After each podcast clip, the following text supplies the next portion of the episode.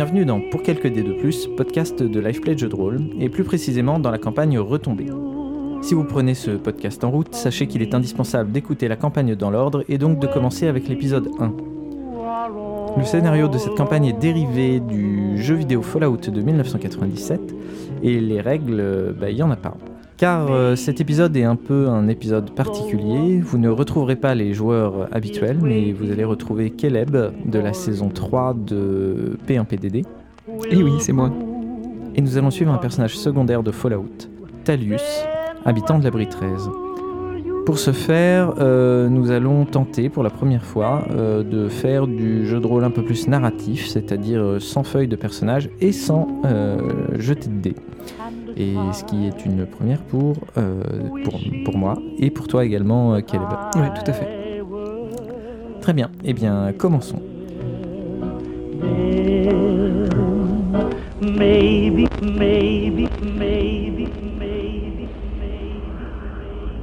Donc Caleb, tu joues Talius, euh, un ingénieur de l'abri 13. Nous sommes en 2156, en fin de l'année 2156, soit exactement 5 ans avant les événements de nos joueurs habituels. Euh, tu es donc euh, l'ingénieur de garde qui s'occupe des différents ordinateurs qui gèrent le, bon fonctionnement de l'abri pendant, pendant les nuits. Et d'un coup, tu es réveillé, enfin, tu dormais pas, mais d'un coup, pouf, pouf, tu remarques que l'ordinateur qui gère la puce d'eau bip. Euh, tu te rapproches et tu te rends compte en fait que, euh, a priori, la puce d'eau est HS. Alors, tu utilises euh, un, une technique avancée d'ingénieur que tu connais, qu'on t'a appris pendant tes études, c'est-à-dire que tu éteins l'ordinateur et tu le rallumes. Et heureusement, ça fonctionne. Mais tu vois que ça fonctionne en mode dégradé. La production, la purification d'eau euh, est beaucoup est bien moindre par rapport à d'habitude. Et euh, également, donc la puce d'eau est consistée de plusieurs euh, tubes à vide. Il y en a certains qui émettent de la chaleur habituellement, et là, parmi ceux qui émettent de la chaleur, il y en a deux qui, sont, qui restent complètement froids. Donc elle doit, être, elle doit avoir partiellement lâché. tu vas voir Jack Oren, le superviseur de l'abri 13, euh, tu lui expliques la situation, il vient voir, euh, comme toi, il constate qu'il y a des problèmes. Euh, bon, jusque-là, pas d'affolement. vous allez immédiatement dans les stocks, à l'endroit, vous regardez un peu le, registre, vous allez à l'endroit où les, les puces d'eau de rechange sont stockées. Normalement, vous devez en avoir au moins une. Le problème, c'est que le carton qui est stocké là, le code barre correspond pas, et vous l'ouvrez, il est rempli de clés plates, ce qui est très utile quand on a des écrous à ouvrir. Euh, à desserrer, mais là, euh, c'est assez ennuyeux. Donc, euh, bon, vous êtes un peu embêté, ta garde touche à sa fin, tu vas te coucher. Et le lendemain, tu vas voir Jacques Oren qui te dit que voilà, il est réfléchi toute la nuit. globalement, là, on est à la merci de la puce d'eau qui lâcherait complètement. Euh, donc il faut absolument aller euh, trouver une puce d'eau de rechange. Évidemment, si on en parle à d'autres gens, ça va créer un mouvement de panique, donc c'est plutôt problématique. Donc il préférait que euh, vous gardiez ça entre vous. Tu es OK avec ça? Qu'on garde ça entre nous, comment ça? C'est-à-dire que je dois gérer le problème tout seul, sans, sans aide? Bah alors, ce que je veux dire, c'est que il y a 5-6 personnes dans l'abri qui sont au courant.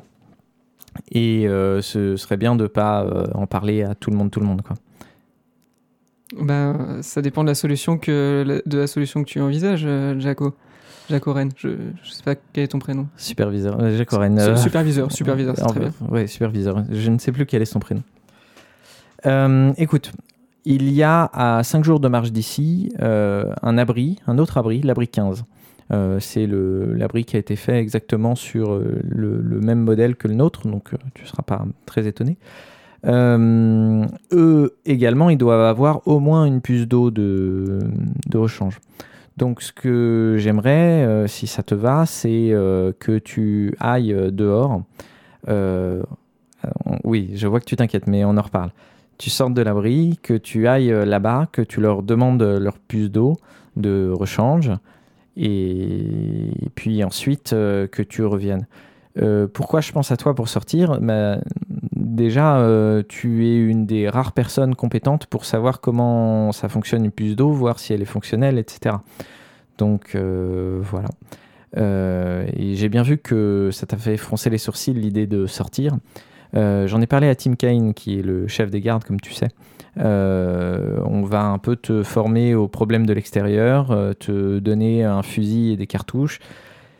Et voilà. Normalement, entre l'abri 13 et l'abri 15, c'est le désert, il n'y a rien, donc il ne devrait pas y avoir vraiment de danger en dehors des radiations. On te donnera des cachets pour ça. Euh, et puis euh, éventuellement euh, de bestioles qui auraient pu avoir survécu. C'est pour ça qu'on te donne un fusil. Bon, ok. Enfin, alors attends, juste Tim Kane est au courant? Oui. Et il est au courant de, la mission que tu es en train de me donner là? Oui.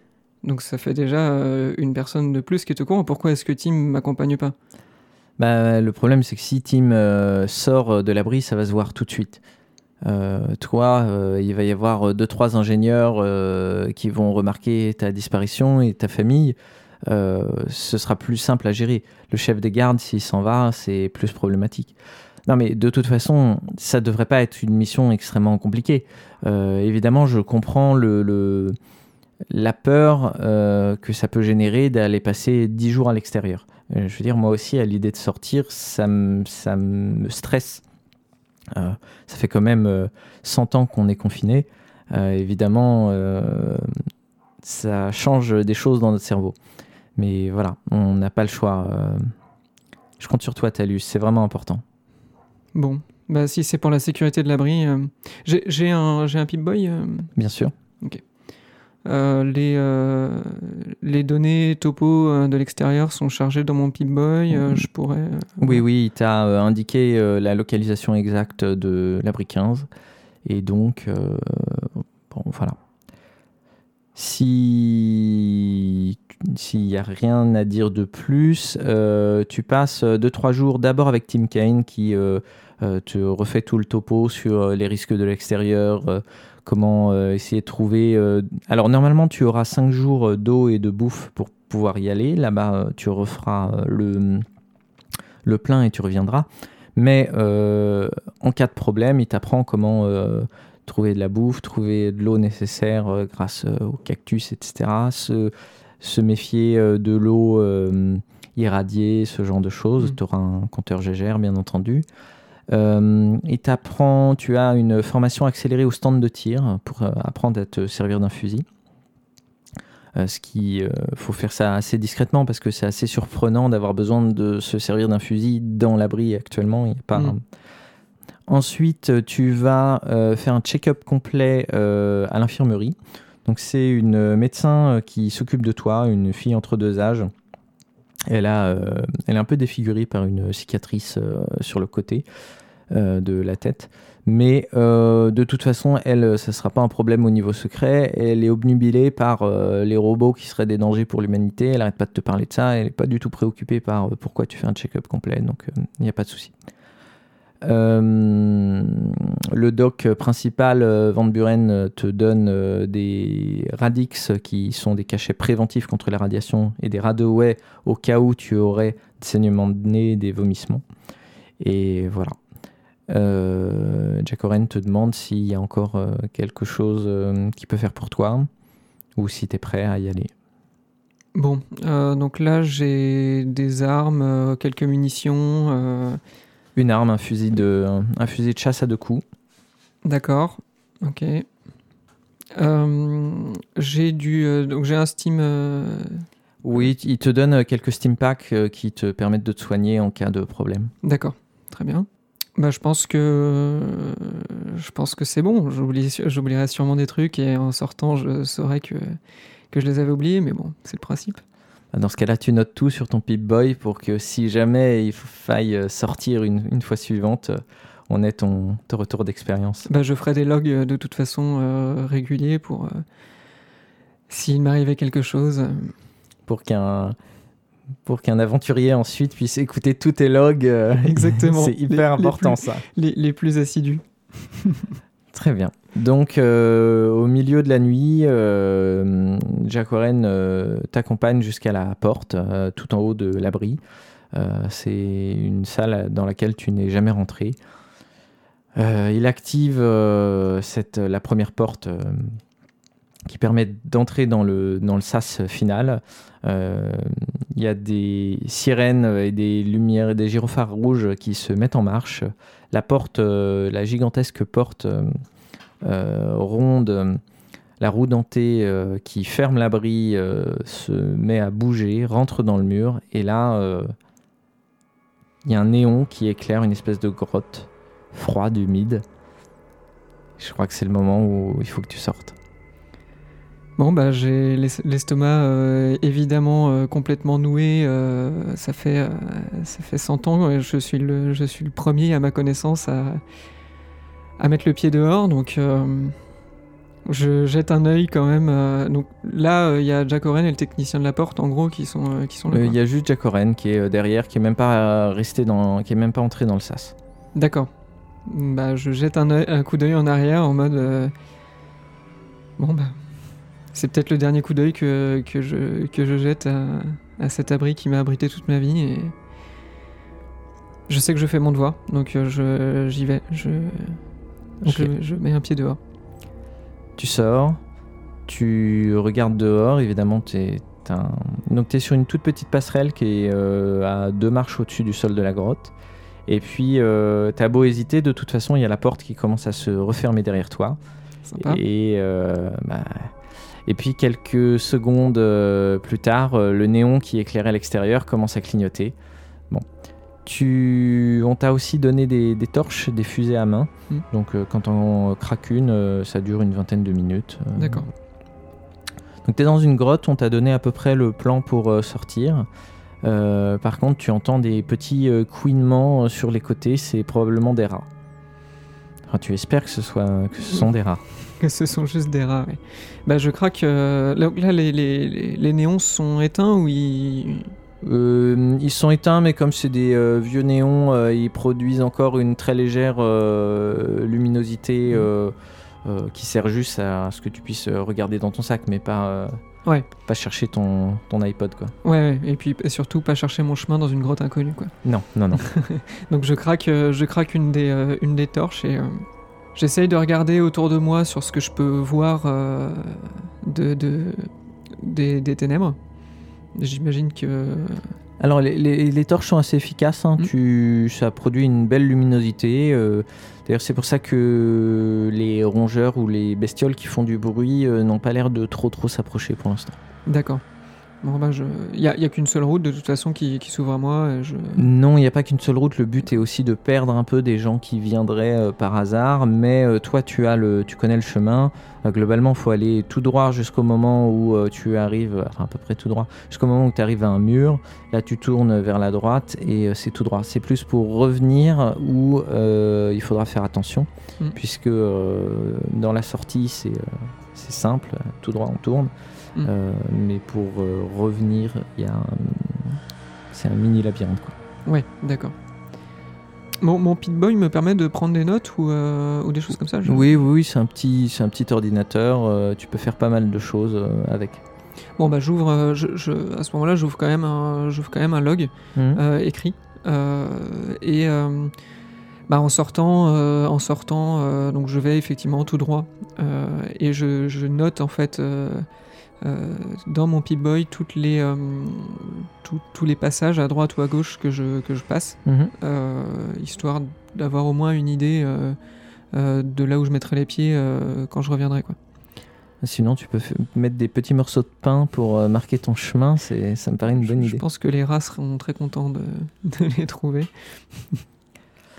Donc tu, euh, tu sors, tu... quand tu arrives à l'entrée de la grotte, euh, c'est le petit matin, c'est Potron Minet, et euh, évidemment ça te fait bizarre de voir cette étendue gigantesque et cette luminosité qui, même en étant si faible, est tellement différente des néons froids de l'abri. bah, du coup, cette luminosité me fait, me fait clairement plisser les yeux. c'est je, ne sais même pas interpréter en fait l'émotion que j'ai en, voyant ça. C'est complètement inattendu ce, jour. comment se présente le paysage devant moi? Alors c'est très très désertique. Euh, bon, de toute façon, là où tu es, euh, c'est déjà dans le, dans le désert de Californie, donc euh, c'est pas surprenant. Mais s'il y avait des restes, enfin s'il y avait des, des traces humaines il y a 100 ans, aujourd'hui on n'en voit plus. Il est assez probable malgré tout qu'il y avait une route qui permettait de s'approcher de l'abri 13.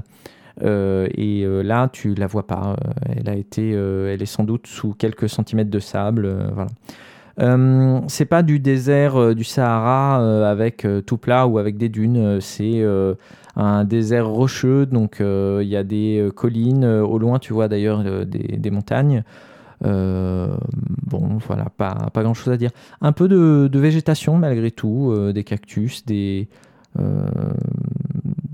des petits arbustes, euh, surtout des plantes grasses évidemment. Euh, je, sais où, euh, où se situe l'abri 13 dans le, on va dire dans, dans la carte des États-Unis d'avant-guerre? Oui, oui, tu sais à peu près où tu es au centre-est de la Californie? D'accord. Mais tu as, tu as la localisation exacte. Hmm. Tu es quasiment plein nord de Los Angeles, je pense comme ça euh, une dizaine de jours de marche, mais il euh, faudrait vérifier euh, sur une carte. D'accord. Alors dans ce cas-là, je, je, veux, je revérifie une, une nouvelle fois la, la, position de l'abri 15. C'est ça. Au, au, niveau de, de, bah, de la topographie. Bah, tu, de toute façon, tu commences à, à y aller. Hein. Mm. C'est plein est, c'est l'avantage.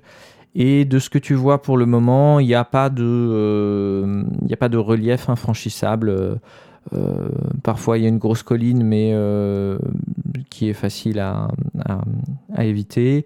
Et puis, sinon, c'est des petites dunes par-ci par-là, donc il n'y a pas trop de problème. Bon, eh ben, je me mets en route. Donc tu marches pendant euh, un premier jour, euh, voilà. Puis tu, te reposes la nuit parce que de toute façon avec euh, la nuit tu ne, tu ne peux pas marcher. Il n'y a pas assez de lumière. le lendemain dès l'aube tu reprends. C'est seulement au troisième jour, donc pour l'instant pas d'histoire. tu vois de temps en temps des... Il y a de la vie hein, quelque part. Euh, tu vois des, traces, il y a probablement des animaux euh, qui, euh, qui vivent dans le coin, mais rien de notable et rien de dangereux, surtout pour toi. Par contre, au bout du troisième jour, tu vois au sud une petite localité, un petit village. il est entouré d'un mur qui est pas très haut. et de même, les maisons ne sont que des maisons au niveau du sol, au rez-de-chaussée, il n'y a, pas d'étage. Euh, c'est en torchis, c'est assez propre. Euh, c'est pas juste de la récup de plaques de tôle ondulées qui ont été mises euh, les unes à côté des autres. dans ce village, il y a une partie au nord, juste à côté de la hum, porte, où c'est des maisons, plus ou moins grandes. Et puis au sud, il y a des champs, mais toujours à l'intérieur du mur il y a aussi un puits euh, et il y a euh, des bêtes, euh, des bovins manifestement qui sont en train de paître autour du village. Il y a aussi des enclos à l'intérieur du mur, à côté, des, à côté des champs. Donc il est probable que les bovins soient rentrés la nuit. voilà. Est-ce que tu fais quelque chose par rapport à ça? Je, suis un peu partagé en fait par rapport à ce village parce que d'un côté, euh, côté, je suis, curieux.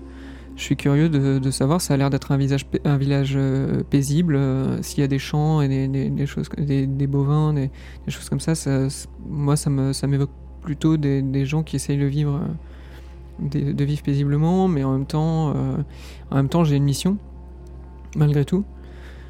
Euh, je t'ai pas demandé au niveau des, au niveau des rations euh, que, que, je transporte, j'ai ce qu'il faut pour combien de temps? Donc pour 5 jours, ce qui est juste suffisant pour euh, faire l'aller. Et donc l'idée c'était que euh, à l'abri 15, tu refasses le plein pour 5 jours pour revenir. D'accord. Bah, après un moment de réflexion, je me dirige quand même vers le village euh, prudemment.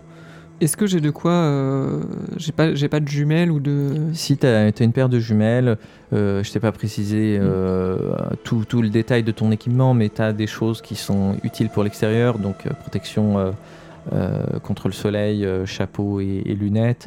Euh, tu as donc des jumelles, tu as un compteur GGR, tu as une boussole. Enfin, on t'a pas envoyé quand même avec Ouais. Ton organe génital non genré et ton couteau. Euh, comme ça, tout seul. euh, Bah, alors, à ce moment-là, je reste quand même à bonne distance et je, j'essaie de voir si je peux euh, distinguer des gens. euh, euh, Bon, je sais qu'il y a un mur, mais euh, voilà. Alors, à, à côté, il y a une seule porte. Au- à côté de la porte, il y a un garde avec un fusil et une dame. Ils sont en train de parler. Euh, à l'intérieur de ce que tu vois, il y a pas mal d'activités, notamment dans les champs. Euh, Il n'y a pas d'autres armes que ce euh, donc ils n'ont ils ont pas l'air d'être sur la défensive. Ils ont l'air d'être habillés plutôt simplement. tissu type lin ou tu sais pas exactement mais c'est pas comme toi ton ta combinaison bleu flashy en, en, en matériaux composites qui permet de, de laisser passer l'humidité etc eux ça a l'air d'être vraiment euh, des vêtements simples Mm. voilà Bah, je, je m'approche. Je... tu vas les voir Ouais, je vais aller voir. Le garde, te voyant arriver, euh, te regarde mais ne met pas la main sur, ton sur son fusil. Et euh, la fille, par contre, te regarde intensément comme si elle voulait prendre la parole. Donc elle attend que, manifestement, c'est elle qui parle avec les étrangers et l'autre qui assure la sécurité. Euh, elle attend que tu sois à bonne distance, enfin une distance euh, raisonnable et elle te dit bonjour. euh, elle te souhaite la bienvenue au sable ombragé et elle te demande euh, ce que tu viens faire ici. Bonjour, je suis, je suis, je m'appelle Talus.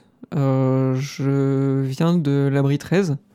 Je, je suis sur la route et je, voilà, je passe par votre village et je voulais faire étape ici pour, bah, pour me ravitailler un petit peu. Ça alors, tu viens de l'abri 13 mais Je ne savais même pas qu'il y avait un abri, euh, un autre abri. euh, c'est où exactement par rapport à chez nous? Oh bah c'est, euh, c'est, c'est au sud d'ici. C'est au sud d'ici? Mm. Eh ben, tu vois, moi, j'ai grandi dans l'abri 15 qui est euh, à deux jours à l'est d'ici. Et bon, j'en ai pas beaucoup de souvenirs parce que quand j'étais j'étais toute petite, et je me souviens surtout m'être beaucoup ennuyé. Mais euh, ça, c'est ça, c'est intéressant. C'est vrai que j'aurais dû, euh, j'aurais dû remarquer, mais j'ai tellement des souvenirs un peu confus. Mais c'est vrai que cette combinaison bleue comme ça, ça me rappelle, euh, ça me rappelle des souvenirs d'enfance. Et tu vas où comme ça? Tu veux faire étape, mais pour aller où? Et ben j'a- j'allais, j'allais justement à, à l'abri 15. Ah, tu allais à l'abri 15. Et qu'est-ce que tu voulais y faire? Bah, on a eu un problème en fait. euh, on a eu un problème dans notre abri euh, et, euh, je suis venu y demander leur aide. Quel genre d'aide? Parce que le problème, c'est que l'abri 15 est abandonné depuis très longtemps maintenant. Abandonné? Qu'est-ce qui s'est passé? Quand j'étais toute petite, il y a eu, je me rappelle donc surtout moi m'être ennuyé, mais les adultes se disputaient beaucoup pour des raisons que je ne comprenais pas. Et puis euh, un jour, il y en a qui ont décidé de partir. Et ils sont partis avec euh, le plus gros du matériel euh, intéressant. Et ceux qui sont restés, dont mes parents, c'est devenu beaucoup plus compliqué pour eux. Régulièrement, il y a des groupes de gens qui partaient puisque la vie devenait compliquée et c'était de pire en pire pour ceux qui restaient. À ce moment-là, on s'est mis à subir des attaques de pillards. Euh, et certains de ces pillards, d'ailleurs, étaient euh, des anciens de l'abri 15 qui avaient trouvé une nouvelle vie et qui avaient oublié qu'on avait été leur, euh, frère à une époque. C'est très triste. C'est comme ça qu'une fois, j'ai dû m'enfuir et je me suis retrouvé perdu dans le désert. J'ai plus trop de souvenirs de ce qui s'est passé. C'est les gens des sables om- ombragés qui m'ont trouvé et qui m'ont soigné et qui m'ont donné une place ici, donc je suis assez contente. Mais malheureusement, je ne sais pas ce que tu voulais exactement là-bas, mais peut-être que nous, on peut t'aider. Mais, comment ça, votre vie devenait, devenait difficile dans, le, dans l'abri 15 vous, aviez, vous aviez quand même de quoi vivre de quoi... Oui, mais par exemple, il y avait des gens qui s'occupaient de produire à manger. Et une partie de ces gens sont partis et ils ont emmené, euh, par exemple, euh, toutes nos réserves de cochons d'Inde. Donc, euh, le but était probablement de les faire se reproduire en dehors, mais résultat, nous, on n'avait plus de protéines. Et c'est pareil, des... au niveau des cultures, des cultures de plantes, toi, tu sais que c'est des cultures hydroponiques puisque tu as les mmh. mêmes chez toi. ils ont emmené des choses. Alors, moi, j'étais petite, donc j'ai pas compris le détail, mais ils emmené des choses qui euh, rendaient les, le reste des cultures euh, moins productives et on avait beaucoup moins à manger. Et puis, euh, au fur et à mesure que des gens partaient, quand ils partaient avec du matériel, du matériel technologique, ben, ça rendait, c'était toujours une fonctionnalité de moins dans, dans l'abri. Mmh. Et vous arriviez quand même, enfin, là j'entends que vous n'arriviez pas à vous nourrir, et, mais vous arriviez pas, vous arriviez à boire quand même. Euh? Mmh, oui, je crois. Je me souviens pas avoir eu de soucis pour ça. C'était peut-être une des raisons pour lesquelles mes parents voulaient rester quoi qu'il arrive. Mmh. Bon, je crois qu'il va quand même falloir que j'y fasse un tour. D'accord. Malgré tout. Euh, cela dit, ça a l'air quand même d'être un endroit assez dangereux. Je ne sais pas. Euh, Vu qu'il y a des attaques de pillards euh, régulières. Euh, à mon avis, ça c'était il y a au moins une vingtaine d'années. Et je pense pas qu'il reste quoi que ce soit et donc que des pillards tentent d'y aller. Bon, d'accord. Est-ce que je peux, je peux entrer pour... Bien sûr. N'hésite pas à aller voir notre chef Aradesh. Il est très compréhensif et je pense que si tu lui expliques tout ça, il te portera assistance. Hmm. Bah, très bien, j'irai le voir. Merci en tout cas de, ton aide et de, ton histoire, même si je, suis désolé de ce qui t'est arrivé. Elle t'indique euh, l'hôtel de ville, entre guillemets, donc une, une, des cases qui est un peu plus grande. Elle te dit que tu pourras travailler, euh, trouver Aradesh euh, dedans. Bon, du coup, une fois, une fois entré en ville, je, je fais un, je, je, fais un enregistrement de, de, de ce que, de ce que j'ai vu, de, ce que, de mes impressions. Hein, euh, grosso modo, donc je vais pas le, le, le, faire ici, parce que bon, au bout d'un moment, ça, ça, ça, Va être, ça, va être, très long. Mais euh, grosso modo, je parle de, de, la stupeur que ça a été de, de voir le soleil. Euh, je fais une description du désert tel que je l'ai vécu. Et et bah, ma, découverte de ce, de ce village. Quoi. Très bien. Euh, dans le village, c'est difficile de te, de te balader vu que toutes les cases se ressemblent. Il y en a euh, deux qui sont plus grandes que les autres. Euh, il y en a une, tu repères que c'est les toilettes, vu sa taille, ça ne peut être que ça. mais voilà, à part ça, est-ce que c'est des habitations Est-ce que c'est une prison, tu sais pas, enfin, c'est difficile à dire. Mm. pour l'instant, sans demander d'aide, euh, tu n'as que l'information de l'hôtel de ville. Euh, par contre, tu vois que les gens, contrairement à Katrina qui était assez avenante, les gens ont l'air d'être plutôt méfiants. ils te regardent, ils s'approchent pas, voire ils t'évitent. D'accord. Ouais. Est-ce que, enfin, ils me, ils ont l'air de, ils me dévisagent et, et, bah, ça se voit que tu es un étranger. Donc, ouais, euh, ouais, ouais. D'accord. Bon, j'essaye, euh, j'essaye de, de, de, paraître avenant quand même malgré tout. Hein. Je, euh, je suis pas là non plus pour me faire des ennemis, donc euh, je, j'essaye de, de, de, faire des saluts de tête à des gens, essayer de, paraître sympathique, même si bon, ça a l'air de manifestement pas marcher. Mhm. voilà, je je, je, fais ma route jusqu'à l'hôtel de ville selon ce que m'a indiqué Katrina, euh, hmm. comme ça, et puis... Euh, Alors tu rentres, euh, en fait, d'hôtel de ville, toi tu essayais de transposer ta vision du, de la salle du superviseur de l'abri, mais du dirigeant de l'abri, mais en fait c'est plus une grande maison communautaire.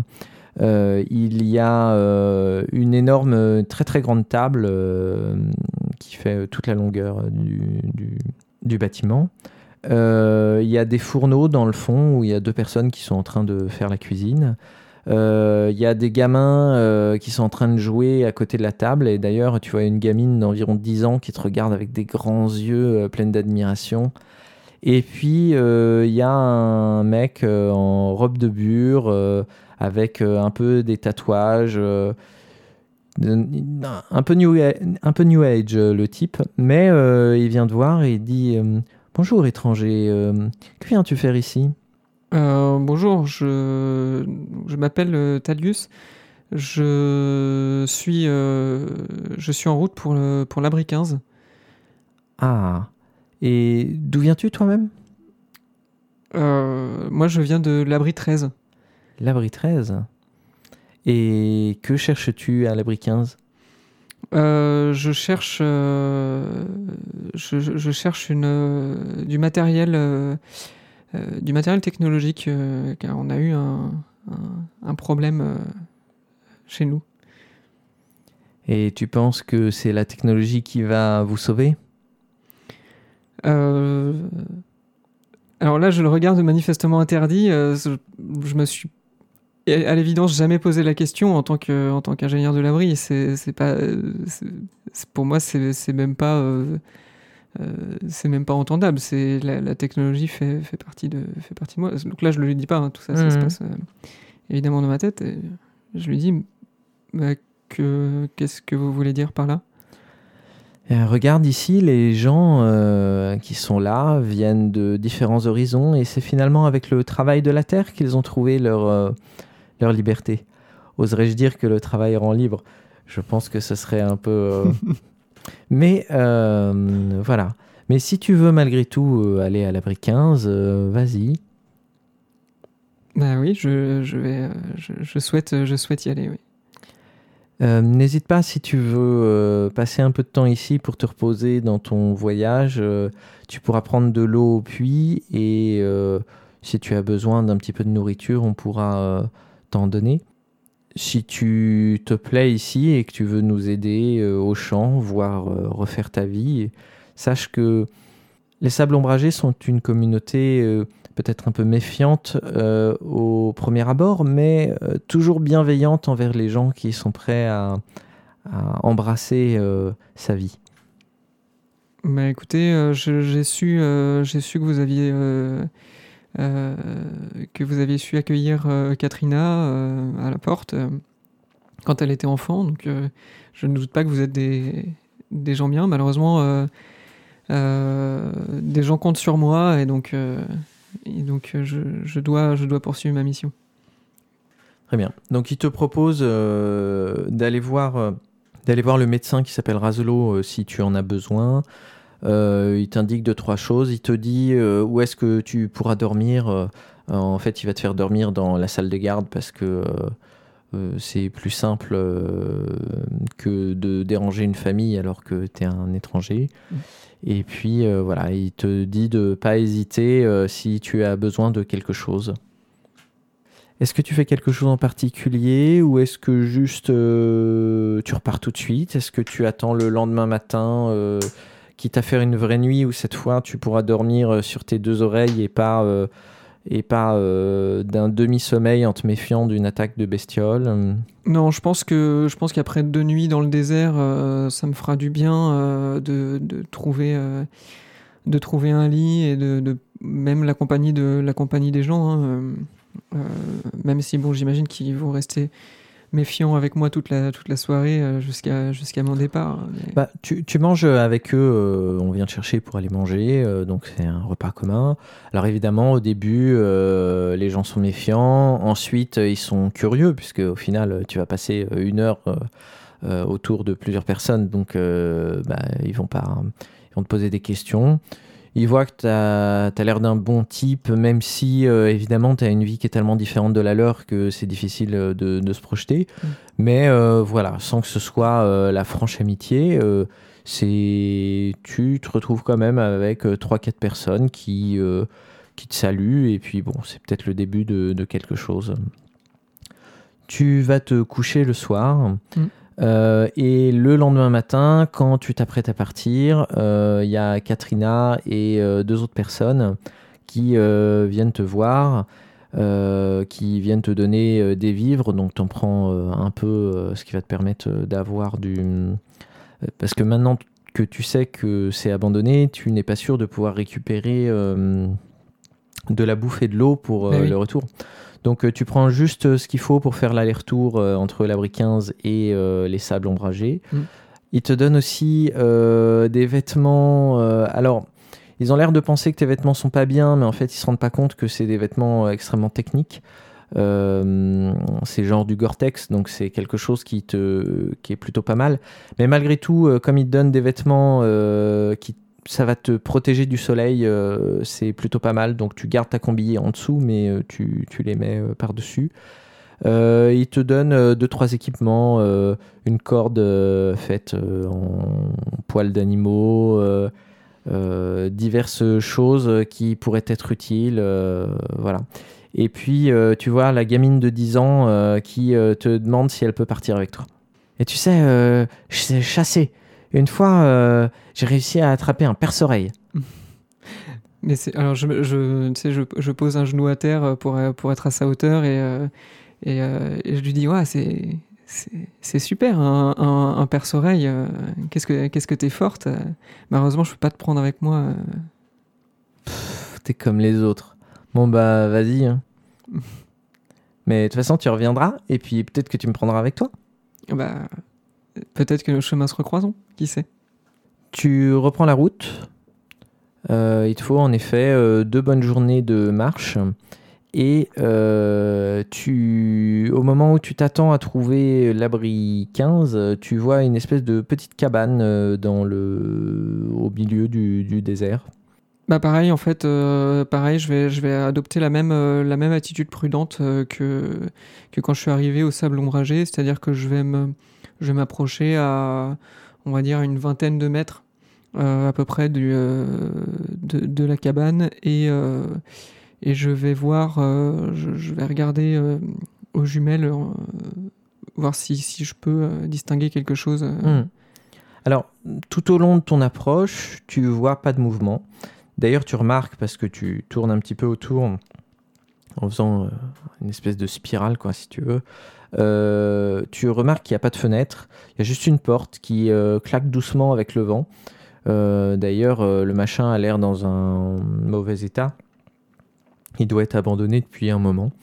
Donc, comme ça, ça a l'air vide.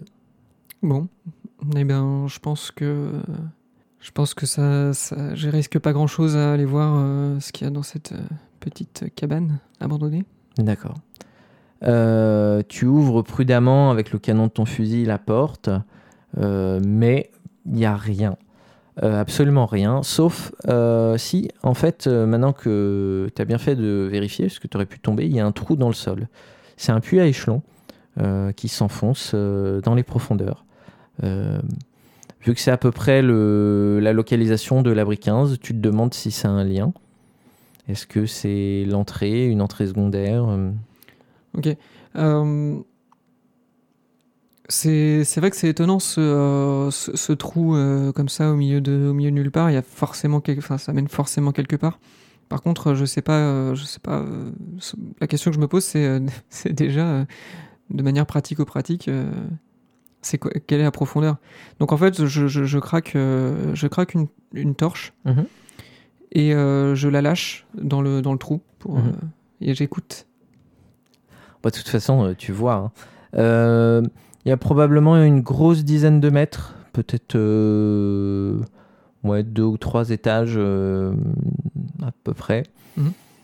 Bon, ça a l'air de- d'être sur un sol en pierre, manifestement, puisqu'il y a des légers reflets qui laissent supposer qu'il y a de l'eau qui ruisselle. D'accord. Tu vois pas de mouvement, il y a personne qui se jette sur ta torche ou autre. Très bien. Donc je, je- je jette aussi un œil aux alentours, mais J'imagine que j'entends. J'ai pas entendu spécialement de bruit, donc je suis pas spécialement vigilant non plus. euh, C'est juste par, euh, on va dire, une sorte de prudence. euh. Vu la poussière sur le sol, euh, il ne doit pas y avoir eu de passage dans cette cabane depuis un moment. Hmm, D'accord. Bon, bah, j'y vais. Je descends prudemment les, les- les échelons en essayant de de pas me casser la gueule. Ouais, tu tu t'assures bien, mais euh, les échelons ont l'air d'être encore euh, assez solides. Euh, tu arrives sur en effet le, le sol d'une grotte. Tu reprends ta torche. Il n'y a pas de bruit, tu n'entends pas de bruit de rongeur comme tu avais pu entendre dans la grotte de l'abri 13. Et c'est vrai que ce type de grotte te fait quand même sacrément penser à celle qui protégeait l'abri 13. Mm. Tu avances un petit peu, tu arrives à un ou deux embranchements, euh, tu fais des choix euh, complètement aléatoires, euh, mais euh, en notant bien entendu par où tu passes. Mm. Euh, il se trouve que y a tu finis par voir assez rapidement quelque chose euh, dans le fond. Euh, tu t'approches encore un tout petit peu et en fait, euh, le, la paroi ne reflète plus la lumière de la même manière. C'est une paroi métallique. Euh, sauf que il y a un énorme trou euh, au milieu. Euh, c'est là où aurait dû être une roue dentée, la porte de l'abri 15. Euh, et là, elle est ouverte, la porte n'est même pas là. D'ailleurs, quand tu t'approcheras un tout petit peu, tu la verras sur la droite. Elle a été projetée peut-être par une explosion, On est- une explosion probablement forte pour projeter aussi loin une porte aussi lourde Vers l'intérieur ou vers l'extérieur vers l'extérieur. D'accord. Elle est, euh, elle est sur le sol de la grotte. Et voilà, toi, euh, tu vois, c'est déjà c'est bizarre parce que c'est un abri que tu connais. Euh, c'est à la fois quelque chose de très familier, mais en même temps un peu une vision d'apocalypse, puisque d'un coup c'est comme si tu retrouvais ce- cette chose si familière, mais tellement abîmée. Voilà, ça fait un peu cauchemardesque. Oui, effectivement, moi je suis, je suis assez horrifié par ce que je vois. euh, c'est, un peu la, vision, une- la vision de mon foyer euh, euh, complètement, euh, complètement, euh, par lequel l'apocalypse serait passé en fait. euh. mais malgré tout, euh, voilà, je, je- me reprends. Je sais que c'est pas mon abri. Je sais que c'est euh, euh, je, sais que voilà, celui-là a connu un autre destin et il faut que moi j'ai une mission, il faut que je la, il faut que je la mène à bien pour éviter que bah, que le même destin arrive à, arrive à mon chez moi quoi. Donc tu avances, tu... l'avantage c'est que comme c'est euh, un plan identique au tien, tu sais parfaitement où aller. Euh, tu vas euh, vers, vers la gauche, vers la cage d'ascenseur qui est la colonne vertébrale de l'abri.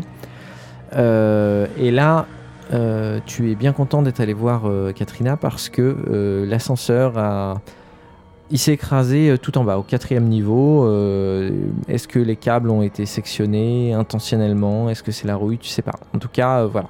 La cage d'ascenseur est intégralement vide. D'ailleurs, les portes du niveau 1, celui qui est tout en haut, ont été forcées pour passer. Et bon. Euh, je te l'ai pas dit, mais l'abri a été pillé. hein. Euh, Il y a des tags, euh, il y a des gens qui ont cassé des choses. euh, bon, ça t'inquiète un petit peu parce que tu te demandes euh, si tu vas trouver le troisième niveau, celui où il y a les magasins et euh, le et l'ordinateur euh, de la puce, euh, l'ordinateur qui gère l'eau. euh, si là aussi ça a été pillé. Cependant, euh, cette barrière qui est l'ascenseur détruit est peut-être ce qui a permis de sauver euh, le troisième niveau. Donc tu attaches la corde, euh, tu essayes de euh, descendre prudemment. C'est un peu compliqué, c'est pas hyper simple parce qu'il n'y a aucune prise sur le côté, donc tu es juste en train d'être en rappel alors que t'as pas de baudrier, de 8, etc. Euh, L'avantage, c'est que euh, avec tout ce qui s'est écrasé au dernier niveau, qui est le quatrième, tu te retrouves à 30 cm en dessous du troisième niveau. C'est-à-dire que quand tu touches le sol, tu es juste un peu en dessous du, troisième niveau. Il suffit juste de d'escalader un tout petit peu et tu passes. Là aussi, les portes ont été forcées, mais très légèrement. Et donc, tu te retrouves au niveau du réfectoire, euh, la bibliothèque et puis de toutes les parties techniques. Ok, donc de toute façon, euh, voilà, moi j'ai grandi dans j'ai grandi dans un abri, un abri similaire, donc euh, je je connais bien hein, les lieux, donc je vais je vais pas je vais pas m'attarder à visiter puisque à l'évidence il y a probablement, enfin ça regrange probablement de dangers multiples, ne serait-ce que des, des, des, morceaux de métal rouillés dans tous les sens. Euh, enfin voilà, j'ai pas, pas envie de mourir d'une infection quelconque bêtement au fond, d'un abri, qui n'est pas le mien en plus. Donc je, je, vais directement, je vais directement à la salle. Ok. Donc tu avances un petit peu. Alors immédiatement tu vois que euh, même si ça a été probablement pillé, c'est dans un bien meilleur état que euh, le, niveau 1. Alors c'est dans un meilleur état, c'est-à-dire que ça n'a pas été gratuitement abîmé, etc. Mais euh, la première porte à gauche dans le couloir que, dans lequel tu avances, c'est le réfectoire. Et là, tu jettes un coup d'œil avec ta torche et le réfectoire ne fait que un tiers du volume attendu parce qu'il euh, s'est entièrement éboulé. Euh, ça, c'est très problématique. D'autant plus que euh, le réfectoire, il va vers l'est et, tous les magasins techniques et les ordinateurs sont dans la même direction. Donc si ça s'est intégralement éboulé de ce côté-là, c'est assez ennuyeux. tu avances donc un peu avec beaucoup d'appréhension. tu passes la zone de l'armurerie euh, qui ne t'intéresse pas. Tu regardes, euh, tu arrives, c'est un couloir hanté, donc tu tournes vers la gauche. Et là, malheureusement, tu ne vois même pas la porte qui permet d'arriver sur euh, la zone des ordinateurs. Comme tu craignais, ça s'est intégralement écroulé. Tu commences à enlever une pierre ou deux, mais tu te rends vite compte que non, c'est un vrai éboulement massif. Et donc là, tout est fichu, c'est-à-dire que c'est pas ici que tu trouveras une puce d'eau. Euh, là, je suis complètement, euh, enfin, je, suis complètement accablé parce que c'est, c'était, euh, c'était, c'était, clairement le but de ma mission et c'était les, espoirs complets de l'abri 13 qui qui se sont éboulés avec cette salle. J'accuse le coup, quand même. Je, m'assieds sur. Enfin, après être. J'imagine que j'ai. Enfin, voilà, après, après avoir retourné quelques pierres, avec la, panique, avec, avec l'angoisse qui, qui, monte, je, je suis en âge. je, je, je, sais pas, j'arrive pas, j'arrive pas à penser droit. je, me pose. je, m'assieds sur une des grosses pierres que, que j'ai, qui, est proche de moi et je j'essaie de reprendre mon souffle. Je, je, sais pas exactement combien de temps se passe. Peut-être 30 euh, secondes, peut-être euh, un quart d'heure. Euh. Bah, ta torche s'éteint, donc le problème c'est combien de temps tu restes dans le noir. Mais voilà, au bout d'un moment, en effet, tu reprends une torche parce qu'il n'y a plus que ça à faire. Hein. Ta mission reste, reste là. Tu, c'est, c'est beaucoup moins clair ce que tu dois faire pour pour la remplir, mais elle reste là. Sinon, tu sais, euh, tu sais d'autant plus maintenant que tu as vu l'abri 15, quel est le destin de ton abri. Voilà, exactement. Foyer. Et malgré tout, voilà, en, réfléchissant, j'ai toujours les, euh, j'ai toujours les, le, récit de, de Katrina qui, bah, qui, qui résonne d'un écho euh, particulièrement intense dans le lieu qu'elle a décrit son, lieu de vie. Et, euh, en fait, euh, en, me redisant son récit dans, la tête, je, me rappelle euh, que il y a plusieurs personnes qui sont parties avec du matériel et que mine de rien, la puce a peut-être été par chance sauver de, de, de cette De la destruction. de la destruction. Tu la mort, euh, la mort dans l'âme, tu repars. Euh, c'est pas si compliqué que ça de remonter. Alors si tu fais deux trois essais et tu manques de te casser la figure, mais au final tu fais des genres de nœuds et euh, de boucles régulièrement et euh, bon tu finis par par y arriver.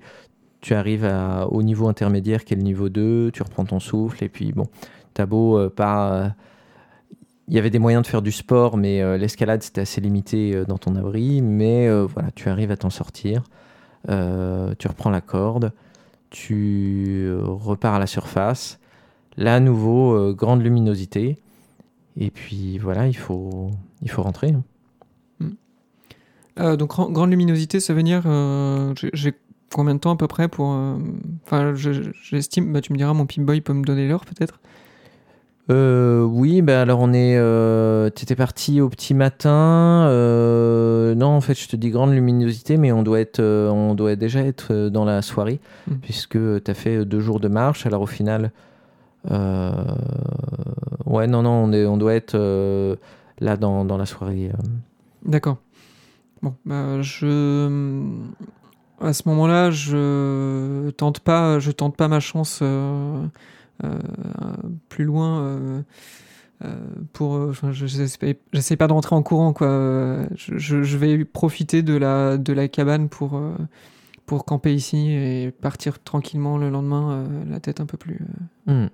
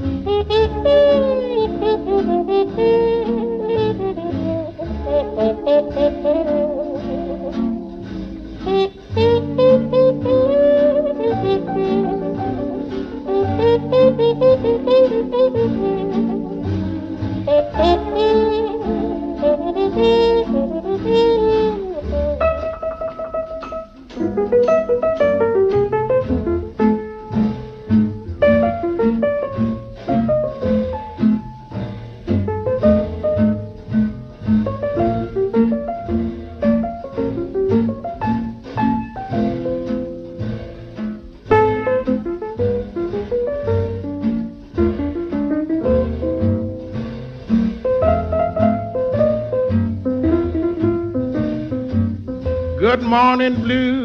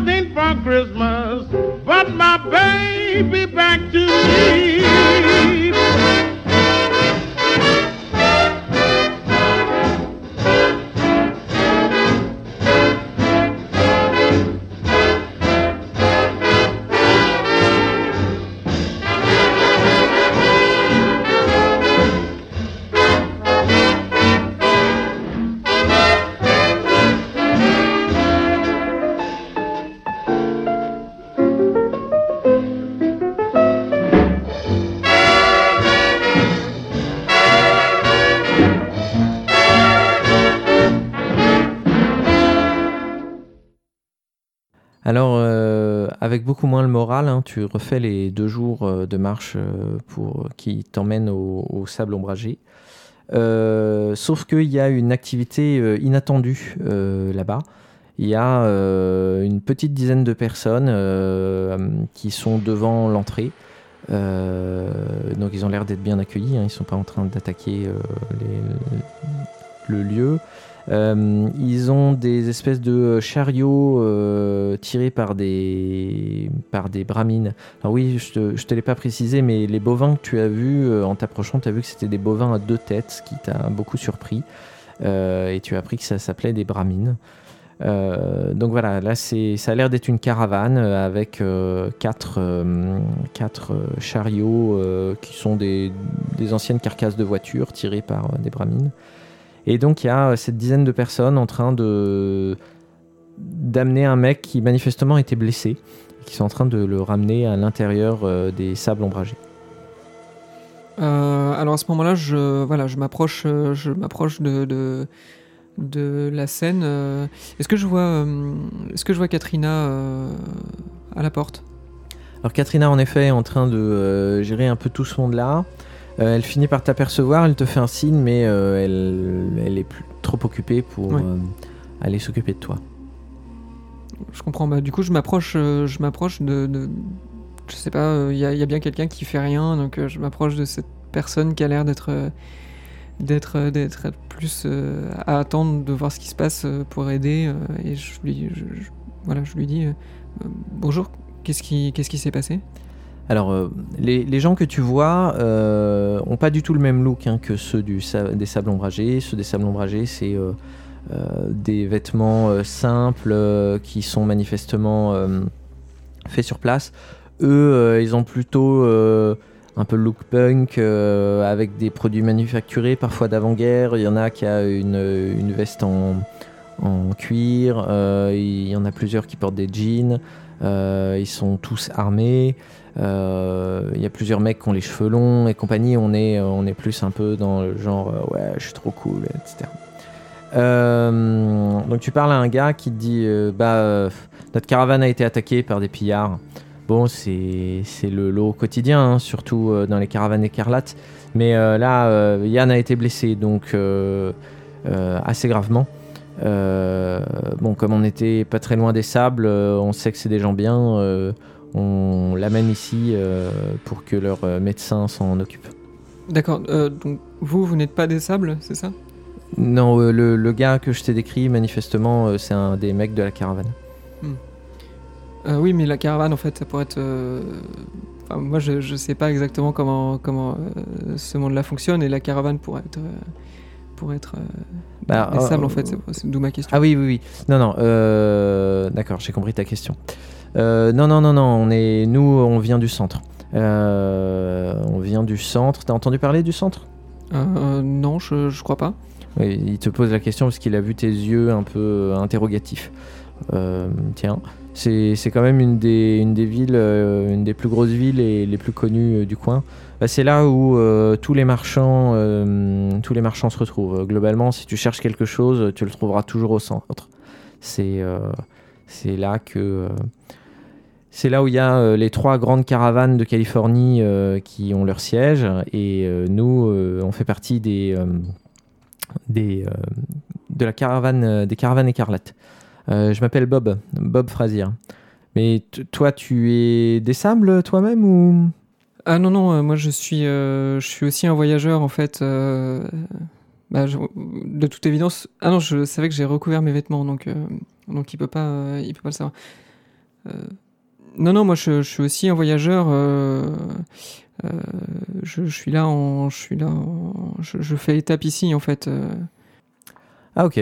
Bah écoute, euh, c'est marrant, un voyageur qui n'a pas entendu du- parler du centre. Tu, tu viens de Californie ou tu viens de d'ailleurs? D'ailleurs, il y a un ailleurs? Euh, non, non, je, je viens, je viens de Californie, mais euh, vous savez, moi, je suis pas, j'ai pas vraiment voyagé avant. En fait, c'est la première fois que je sors de, de chez moi et euh, voilà, je découvre un peu le, le, monde extérieur. Ouais, d'accord. Ok, je, je vois le genre. Euh, bon, il y a mon patron qui m'appelle, mais euh, nous, on passe la nuit ici, donc on aura le temps de, de, de reparler. Et puis il s'éloigne. Donc tous les gars de la caravane sont occupés. Il y a hum, Katrina qui vient de voir et qui dit quelle, quelle c'est terrible. Ces pillards de- deviennent de plus en plus problématiques. Euh, D'ici quelques années, j'espère qu'ils vont pas nous poser un, un problème majeur. Est-ce que tu as trouvé ce que tu cherchais?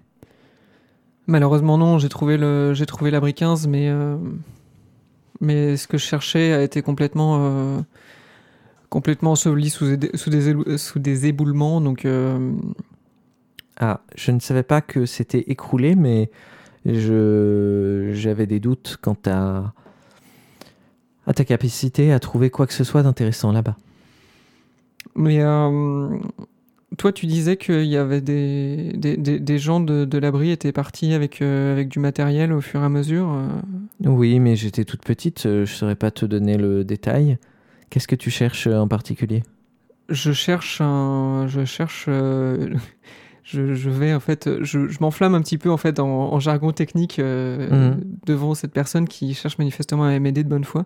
Donc je cherche une puce d'eau en fait qui permet de, de, de purifier, euh, euh, de, de purifier l'eau pour en faire de, la potable. euh, en fait par, par une simple électrolyse entre voilà, on a on a d'un côté une électrode cuivre, de l'autre, voilà, dans, une solution, dans une solution électrolytique particulièrement, particulièrement développée. Mais voilà, donc la, puce en fait permet de, de- de commander tout ça. Elle t'écoute euh, hyper poliment, en faisant aucun signe pour t'arrêter. Elle te dit Non, je connais pas du tout. Ah oui, pardon, euh, dé- désolé, je, je me suis laissé, je me suis laissé emporter. Enfin, euh, toujours est-il, toi, tu, tu as grandi dans cet abri. euh, je, Oui. sais- je sais que c'était il y a longtemps, que tu étais enfant, mais est-ce que tu penses que tu pourrais me... Tu connais le nom de l'ingénieur de l'abri euh, qui était... euh, Non, du tout. Et euh, tu saurais le reconnaître si, euh, si tu le voyais, même, bon, je sais que ça fait des années qu'il a dû vieillir et que toi, euh, tu t'en souviens pas forcément bien, mais... Non, du tout. Je ne sais pas qui c'était. Tu sais, euh, moi, à l'époque, j'étais surtout dans, dans le jardin d'enfants. Hmm. Il faisait quoi tes, tes parents dans l'abri? Euh, je me souviens pas le détail. euh, mon père euh, partait le matin et rentrait le soir. Et ma mère, elle travaillait, mais moins, moins régulièrement. Hmm. Bon, elle avait 5 ans hein, quand. Oui, non, mais c'est pour ça. c'est sûr que. oui. Est-ce que tu penses que, que à cette ville-là, le centre, je pourrais trouver euh, ce genre de, de technologie? Oh bah c'est probable, dans le centre euh, on, trouve de tout. Alors nous on a rarement besoin de technologie mais on a souvent des caravanes qui passent chez nous. Euh, nous l'avantage c'est qu'on peut souvent fournir de la nourriture saine, des produits dérivés de nos bramines, notamment des vêtements et puis du fromage. Bon, euh, ils nous proposent régulièrement des choses euh, et parfois des choses technologiques, mais euh, Ardèche n'est jamais très intéressé par ça. Donc ça m'étonnerait que tu ne trouves pas ce que tu cherches là-bas. Bon, euh, la, la caravane, là, ils viennent du centre ou ils y vont ou... Il faudrait que tu leur demandes. Ce sont des gens du centre, mais ils font, ils font des tournées que je ne connais pas. Tu, tu sais à quelle distance, euh, enfin combien de temps il faut euh, pour, pour y Hmm, arriver environ 5 jours. 5 jours. Bon. D'accord, bah je, je vais aller, euh, je vais aller les voir euh, euh, à ce moment-là. Euh, Merci en tout cas de ton aide encore. hein, Ok. Bah, tu recroises euh, assez rapidement Bob, euh, qui de toute façon a l'air de s'ennuyer dans ce village de Pecno, donc euh, où euh, tu l'apprendras plus tard, euh, il n'y a même pas de fille de joie. Donc euh, il est content de te voir et te- de pouvoir continuer une conversation juste pour faire passer le temps. quoi. Ah bonjour, euh, bonjour Bob. Salut Talus. Euh, Tu l'avais dit que tu t'appelais Talus, non? Je sais pas. Non, je- il me semble pas, mais c'est pas. bon bah tu, tu pas lui gênant. dis. Ouais, je, je lui dis, je lui dis sans problème. Dis-moi, donc comme ça, tu, euh, tu, euh, donc tu, tu fais partie de cette caravane. euh, tu, Oui. tu- et tu viens, donc tu viens du centre, toi? Euh, oui, moi j'ai grandi dans le centre. ouais. Et euh, tu y repasses, t'y repasses régulièrement? Oh bah oui, nos tournées en général font deux ou trois semaines maximum, donc en général j'y passe une semaine par mois. Ah ok, d'accord. Et euh, c'est dangereux comme ça souvent? Enfin, vous vous faites euh, souvent attaquer euh? Euh, nous, les caravanes écarlates, on prend les routes les plus dangereuses, mais aussi les plus lucratives. Donc ça arrive régulièrement. Bon, on essaye en général, comme on est des gens aguerris, on essaye de bien s'en sortir, mais euh, il y a des morts régulièrement. Mm. Euh, voilà, quand on a des blessés, bah, soit on arrive à les soigner sur place, soit euh, on connaît un, un coin pour euh, les déposer euh, pas trop loin. Oui, d'accord. Euh, Et dis-moi, tu penses que. Enfin, vous, vous escortez des, des gens euh, de temps en temps? Euh, non, mais pourquoi Tu veux te joindre à nous? Bah, Ça pourrait m'intéresser d'aller euh, d'aller au centre. Je sais pas si vous y passez bientôt. euh. Ah bah là, euh, on y retournait. C'était c'était la fin de notre tournée et on était censé aller euh, plein sud vers euh, le centre. On a juste fait un détour pour pouvoir euh, sauver Yann, qui est quand même un chouette compagnon. Hmm. Bah écoute, euh, j'en parle au chef de la caravane et puis, euh, mais il y aura pas de souci. Tu sais quoi, euh, tu peux dire que tu nous accompagnes, mais si tu veux, euh, tu peux aussi prétendre que tu veux te faire embaucher. Comme ça, euh, ce sera pareil, mais tu seras payé. Il te fait un, il te fait un clin d'œil. Ouais, c'est pas bête. C'est pas bête. Bah, écoute, on peut dire que je postule officiellement à la caravane écarlate. Ok. Bah, tu passes la soirée toujours à te, donc, à te marrer avec Bob. Euh, il, viendra te, il vient voir, il va voir son chef et puis il te dit que c'est ok, euh, que euh, tu vas toucher euh, 50 caps par jour effectif. Alors tu es un peu surpris parce que le salaire c'est des capsules de, bière et de soda, mais manifestement c'est la monnaie ici. Donc l'avantage pour toi, c'est que euh, t'as pas à gérer euh, la bouffe et l'eau, euh, c'est la caravane qui gère. Par contre, c'est à toi de gérer ton arme et tes munitions, donc tant mieux, tu fais sérieux puisque tu es déjà équipé. Donc vous passez la soirée, tu passes la nuit. Aradesh a, fait libérer une petite maison pour les personnes de la caravane. Et puis le lendemain matin, vous vous préparez à partir. Donc, euh, outre Yann qui euh, a quitté la caravane et euh, Bob qui lui est manifestement un grand fan de couteaux. hein. Il en a plusieurs sur lui et notamment sur sa veste plusieurs couteaux à lancer. Il y a également un grand noir athlétique qui s'appelle Iso qui est un bah, il n'a pas d'arme lui, mais tu sais pas pourquoi. D'ailleurs, il parle peu.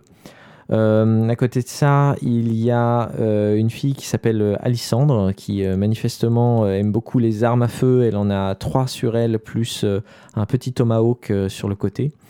Un mec qui a l'air euh, plus, vieux, qui s'appelle Lucien.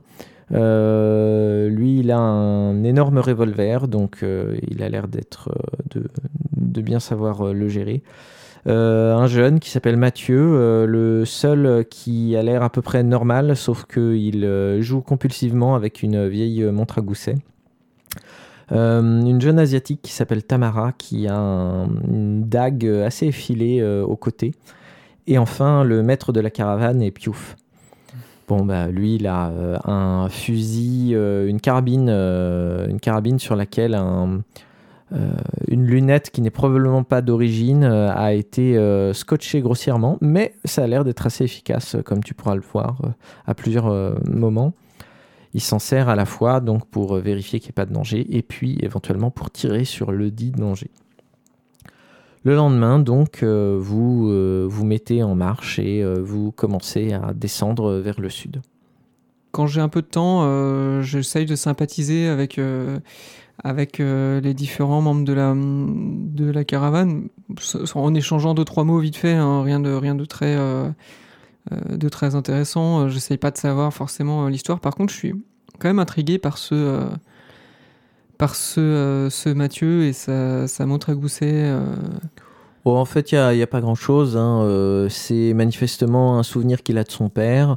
Euh, et comme euh, bah, c'est un peu stressant le travail dans les caravanes, euh, bah, euh, autant Alissandre, elle joue avec son Desert Eagle, euh, autant euh, lui, euh, il joue avec euh, cette montre. Il n'y a, il y a pas de grand mystère. euh, Mm. C'est pas un machin qui lui permettrait euh, de changer de personnalité ou de devenir un robot. Enfin, tout ça. Quoi. Ok, donc chacun a son petit, euh, son petit fétiche. euh. Euh, Voilà. Euh, Mathieu euh, et Bob euh, sont clairement les plus sympathiques. Iso, Iso et Tamara, eux, sont très dans leur coin. D'ailleurs, le chef de la caravane aussi, lui, parle pas trop. Lucien est sympathique, mais vous êtes déjà très différents de, par votre background. Mais en plus, il est plutôt âgé, il a la cinquantaine, donc bon, vous n'avez pas regardé les mêmes dessins animés à la télé euh, quand vous étiez petit. Euh. Et puis Alissandre, euh, tu te rends vite compte que euh, elle est surtout là pour euh, tuer des gens, donc euh, les discussions euh, finissent vite euh, en, en eau de boudin. Au bout de trois jours de marche, euh, donc vous marchez sur une ancienne route, euh, probablement une nationale. Euh, régulièrement, tu retrouves euh, des bouts d'asphalte, parfois euh, qui durent plusieurs kilomètres. Donc c'est vrai que vous avancez assez vite. Mais tu es un peu embêté parce que vous êtes dans, une cuvette en fait. C'est à l'époque, probablement avant-guerre, quand on devait passer au travers d'une colline, et ben on, on tranchait la colline. Et donc là, euh, il y a une colline qui a été euh, tranchée de part en part, euh, mais euh, ça fait des beaux murs de chaque côté. Et c'est quand même euh, le coin rêvé pour une embuscade, donc toi, ça t'inquiète un petit peu. Les, les autres parlent en marchant ou? Parfois, tu parles avec Bob, mais bon, au final, c'est des grandes journées. Alors, l'avantage, c'est que le, le plus gros du matériel, et notamment bouffe et eau, sont euh, tirés par les bramines. Donc, Mm. euh, c'est moins fatigant finalement de marcher que euh, quand tu étais tout seul. Mais bon, malgré tout, c'est assez fatigant. Les bramines vont pas si lentement que ça. C'est quand même un bon rythme. Donc euh, voilà, il n'y a pas énormément de discussion parce que euh, c'est plutôt euh, le soir autour du feu que, Mm. que ça parle. Du coup, je, me, je, vais voir Bob. euh, je, dis, c'est pas, euh, on risque rien là. Enfin, c'est pas, c'est pas un peu dangereux là. Alors Bob était avec le, chef euh, de la caravane euh, à, ce moment-là. Ils étaient côte à côte, c'est tout. Le chef de la caravane te dit Chez nous, euh, au Caravane Écarlate, on prend toujours les, routes les plus dangereuses. Le danger, ça nous connaît.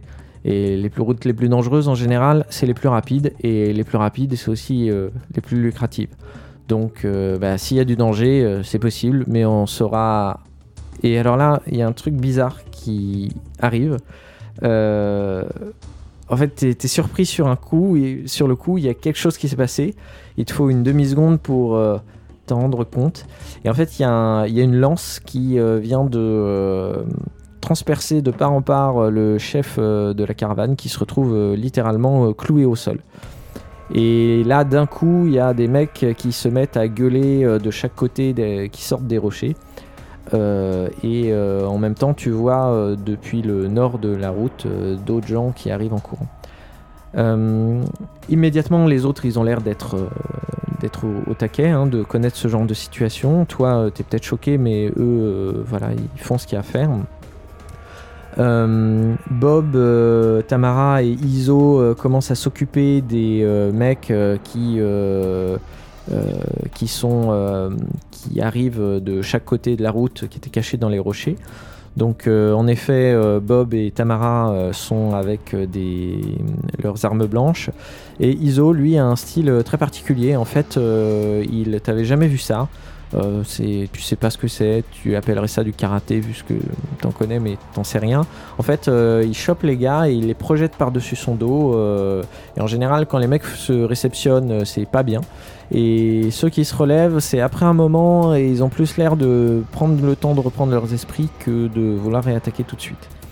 Euh, de leur côté, euh, Alissandre, euh, Mathieu et Lucien sont euh, avec leurs armes à feu en train de d'arroser ce qui arrive au nord. Toi, qu'est-ce que t'es dans quel état d'esprit? Qu'est-ce que tu fais? Bah moi en fait au moment où je réalise que, que le chef de la caravane vient, de mourir sous mes yeux, je, suis- horrifié. Je suis horrifié. enfin, je, pense que je reste, je reste euh, figé de, de- de- peur pendant, euh, pendant quelques secondes. Euh, je, j'arrive pas j'arrive pas à calculer ce qui se passe c'est je, me sens je me sens complètement perdu Il y a Bob qui vient te voir et qui dit Eh, euh, ça va Talius Tu remarques qu'il a, qu'il a pris un, un grand coup d'arme blanche dans, dans le biceps. Euh, il a l'air de saigner euh, relativement abondamment. Euh, néanmoins, lui et les deux autres se sont occupés de tous les gars qui étaient sur vos côtés. Par contre, le problème, c'est qu'au nord, c'est assez surprenant, mais il y a vraiment un sacré paquet de, mecs qui sont en train d'arriver. Et Lucien, il a l'air de bien maîtriser avec son, avec son revolver, mais le problème, c'est que une fois tous les six coups, ça prend longtemps, ça prend longtemps à recharger. Euh, Alissandre euh, a lâché un peu tout ce qu'elle avait avec euh, sa petite mitraillette 10 mm et son Desert Eagle. Euh, mais le problème, c'est que elle a plus de munitions. Donc euh, elle, euh, elle, s'apprend- elle prend son tomahawk et elle commence à euh, s'apprêter à aller au corps à corps. Euh, elle est rejointe par euh, Tamara qui euh, commence à s'apprêter à avancer, mais là, elle s'effondre par terre, elle s'est pris une balle. Et toi, tu repères immédiatement que en fait, euh, le haut des collines que vous aviez un peu oublié depuis tout à l'heure, puisque c'était des gens qui vous attaquaient euh, à votre niveau, euh, il y a des gars là-haut. Et il y a au moins deux types, et il y en a un qui a une carabine et qui vient d'allumer d'allumer la, la jeune asiatique. Ça commence à sentir moyen. Euh, bon, alors quand, quand Bob me, me, fait sortir de, de ma, de ma stupeur, euh, je, je, regarde autour de moi, donc effectivement, je, je constate tout ça, et euh, là je saisis, donc euh, je saisis mon fusil et j'essaye de, de donner un, un coup de main à Lucien. Euh, tant que je peux, alors donc, tant qu'il les abat de loin, je peux pas vraiment faire grand chose avec mon avec mon fusil. euh. C'est un canoncier ou c'est un fusil euh, Non, c'est un fusil de chasse de normal. non, non, de tirer de loin, ça va, mais donc bon, tu as une, euh, tu as juste eu une introduction, donc c'est vrai que euh, quand les gens sont très loin, c'est plus compliqué. Voilà, euh, donc je- j'essaye de f- d'attendre un petit peu qu'il s'approche. Euh, et puis euh, bah, aussi pour laisser le temps à, Lucien euh, de, recharger en fait pour couvrir un petit peu son, son, chargement. Et en fait quand je réalise que, que les gens sont aussi au-dessus, je, je- je, fais signe en fait, j'interpelle j'interpelle Lucien, j'interpelle les survivants en fait pour leur dire là on est là on est sacrément piégé on va se faire enfin les, les, gars là on va on va vraiment se faire euh, on va vraiment se faire allumer les uns après les autres il faut qu'on il faut qu'on sorte de la passe et euh, et qu'on sauve nos vies quoi qu'on sauve nos peaux Euh, Alissandre euh, te dit qu'il n'en est pas question. Mathieu a l'air d'hésiter. Lucien est, plutôt d'accord. À côté de ça, Bob, lui, de toute façon, il, il peut plus se battre euh, de manière effective. Et euh, bon, Iso ne dit rien, mais euh, voilà. Iso hésite à, se jeter au corps à corps. Parce qu'il sent qu'il va y passer, quoi. Quand c'était euh, 3 contre 4-5, ça allait, mais là, il y a encore une nouvelle vague d'une dizaine de types qui sont en train d'arriver. Il y a Bob qui dit, mais bon, euh, on est quoi À 3 heures de Dépoville Euh, Si on y va en courant, euh, ça, devrait le faire. Et puis, euh, tant pis, de toute façon, perdu pour perdu le matériel, ça sert à rien d'y laisser nos vies. Bah, tu vas chercher dans, dans un des chariots une grenade qui balance dans le groupe. On ne sait pas si ça fait trop de morts, mais ça fait assez de dégâts avec le souffle. Les gars, ils tombent par terre, ils hésitent un petit peu. Toi, euh, Iso, Bob et euh, Mathieu, euh, vous commencez à vous enfuir. Euh, Alissandre euh, vous insulte et euh, se jette avec son tomahawk euh, dans ce qui reste de la mêlée. Toi, la première chose que, la dernière chose que tu vois, c'est que euh, elle, euh, euh, décapite euh, ou, euh, ou en tout cas euh, fait assez de dégâts à deux types qui actuellement sont euh, soufflés par terre. Euh, Lucien commence à vous, à vous suivre. Le problème, c'est que euh, il n'a pas, euh, il a pas votre, Jeunesse. il n'a pas votre jeunesse. Donc il vous dit au bout d'un moment de pas l'attendre et qu'il va s'en sortir. Et voilà. Tous les quatre, vous courez. alors au début, vous courez vite. Et puis au bout d'un moment, vous avez tous des points de côté. Vous faites, vous faites régulièrement euh, des arrêts. euh, vous repartez, etc. Les mecs sont pas très très loin derrière. euh, au début, vous entendez euh, un ou deux coups de feu. Ils, doivent essayer de vous faire tomber à la carabine. Euh, mais ça passe. Au bout d'un moment, vous entendez plus de coups de feu. Et euh, vous finissez par arriver euh, à Dépoville. Alors Dépoville, c'est euh, un peu tout l'inverse des, sables ombragés. hein. C'est une euh, petite, une petite ville qui a été faite euh, avec euh, bah, euh, des carcasses de voitures, des, des tôles ondulées, euh, deux trois parpaings par-ci par-là. Le- L'enceinte d'ailleurs est faite de carcasses de véhicules qui ont été euh, posées les uns sur les autres. Et pour rentrer, c'est un container euh, qui euh, peut être fermé pour euh, bloquer complètement le passage, et sinon dont les deux extrémités sont ouvertes. Il y a un garde de faction qui, au début, en vous voyant arriver, hésite à vous braquer pour vous rappeler les règles qui sont de ne pas avoir d'armes et compagnie. Mais voyant Bob qui saigne pas mal et compagnie, il comprend ce qui se passe. Il vous fait signe de rentrer. Euh, Mathieu s'arrête euh, avec lui euh, pour lui expliquer un peu la situation. Et toi et Bob, vous êtes envoyés chez le doc qui s'appelle Doc Morbide. Et pendant ce temps-là, les autres, tu les perds de vue. En fait, quand tu les vois la dernière fois, ils sont en train de fermer les portes. Tu passes un peu de temps avec Bob euh, et le doc euh, qui euh, commence à le soigner. Donc, en effet, il a une sacrée plaie puisque ça a traversé le biceps. Donc, il y a une double plaie ouverte et il se bon, il s'occupe de lui. Et puis au bout d'un moment, le doc te dit que bon bah il a plus besoin de toi et que tu peux tu peux sortir. Ok. Bah, je bois une grande rasade d'eau, je me pose, euh, je, me, pose euh, dès que je peux. Enfin, genre, je, suis accablé. Euh, autant de fatigue que, par, autant d'émotions. là, c'est là, c'est énorme. Je suis, je suis en même temps soulagé de- de- d'être en vie, en fait, simplement. J'en oublie, j'en oublie presque ma, ma, ma mission pendant, pendant, pendant quelques instants. Enfin, en fait, j'en oublie presque ma, ma vie d'avant, c'est-à-dire que là, euh, tout ce qui importait, c'était euh, c'était sauver ma peau, quoi. Là c'était vrai quoi. Là, c'était vrai. Bon tu te retrouves euh, au sortir de, de- du petit hôpital, la clinique, qui est le seul bâtiment en dur hein, du- de la zone. Et puis personne s'occupe de toi. D'ailleurs il y a pas mal d'agitation. je, je précise que, que je, fais un, je fais un log quand même à, à cet endroit-là pour raconter ce qui s'est passé. Oui, c'est important. Qu'est-ce que tu fais? Parce que là, euh, t'es au milieu de rien, euh, tu sais pas où t'es. Contrairement au sable ombragé qui était assez petit et bien ordonné, c'était assez facile de s'y retrouver, à défaut de savoir euh, quel, euh, quel bâtiment correspondait à quoi. Mais là, par contre, c'est le gros bazar. Tous les autres, euh, tous, les, tous les autres gars de la caravane sont euh, puisqu'il ne reste que des gars, je crois. Oui.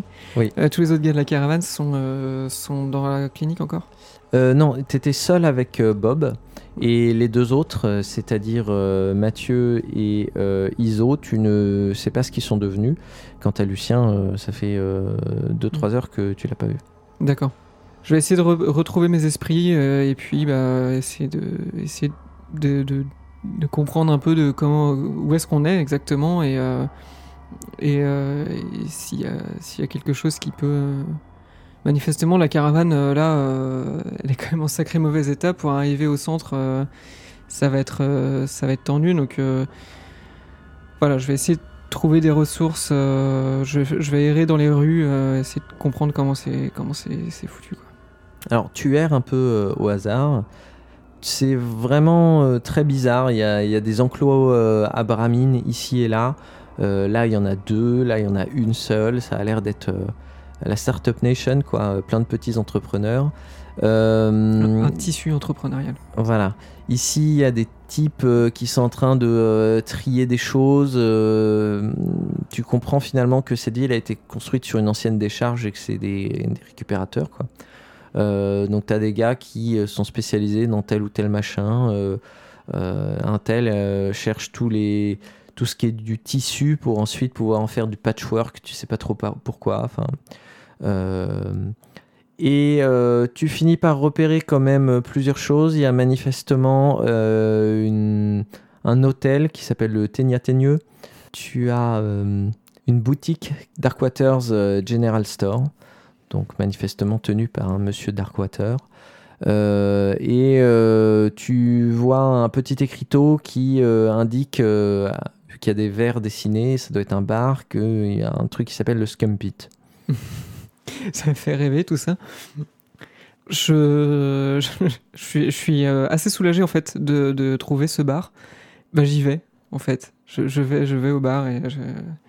Euh, ju- juste une question. euh, là, pendant mon, euh, pendant les quelques jours que j'ai passé avec avec la caravane, j'ai donc touché.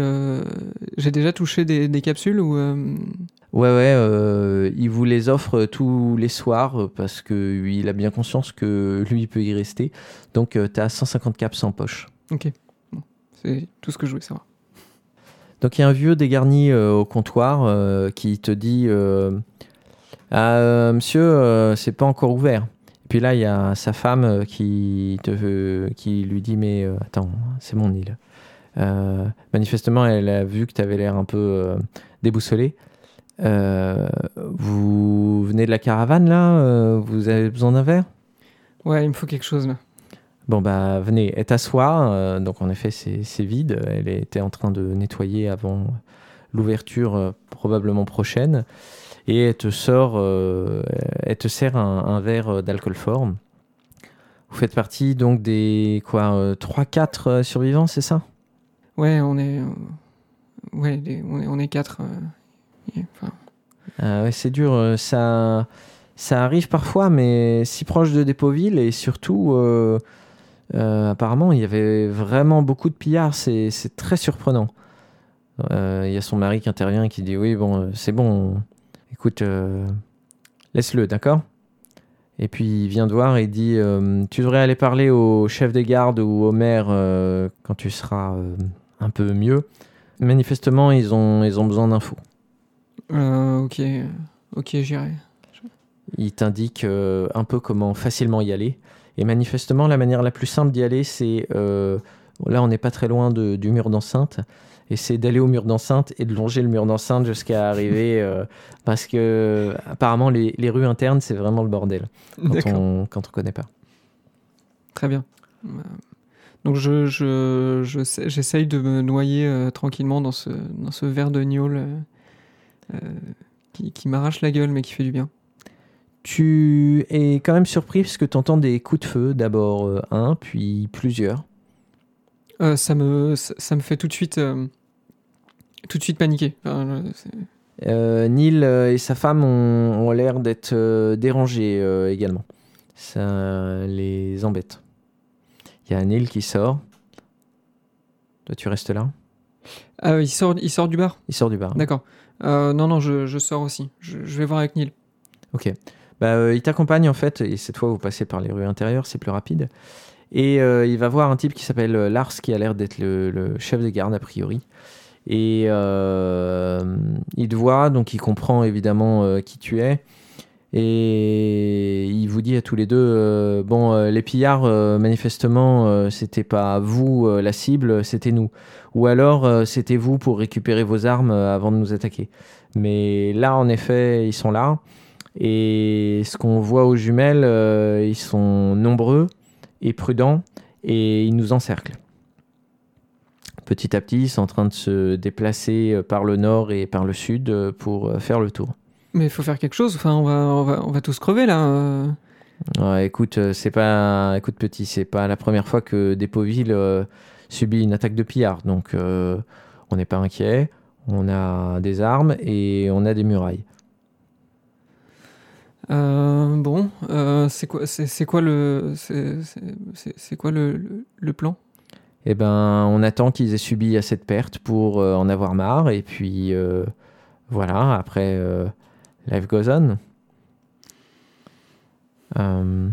Si tu sais pas où crécher cette nuit, tu peux rester avec nous. Il y a deux gars de la caravane qui dorment déjà avec nous. Et puis, comme vous savez manier les armes, vous serez utile en cas de tentative de forçage. D'accord, vous, avez, ça- vous avez pas besoin de moi euh, sur les murs? Bah, pour l'instant, non, mais ça pourrait être le cas. D'accord. Bon, bah, je, me, je me tiendrai à dispo euh, au, au cas où quand même. Ok. Est-ce que tu fais euh, quelque chose de ta soirée ou est-ce que juste tu vas profiter de la couche qu'on t'a proposée pour essayer de, de te calmer et de... Non, non, je, je, je- rien, j'ai rien de particulier à faire. Ok.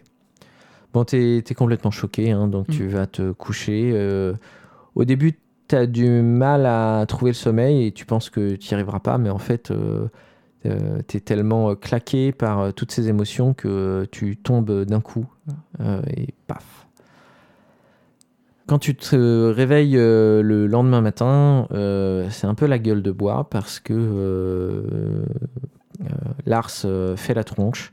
Euh, manifestement, euh, les gars n'ont pas l'air de vouloir attaquer. Donc ils sont là et ils ont l'air de faire un siège euh, de la ville de temps en temps.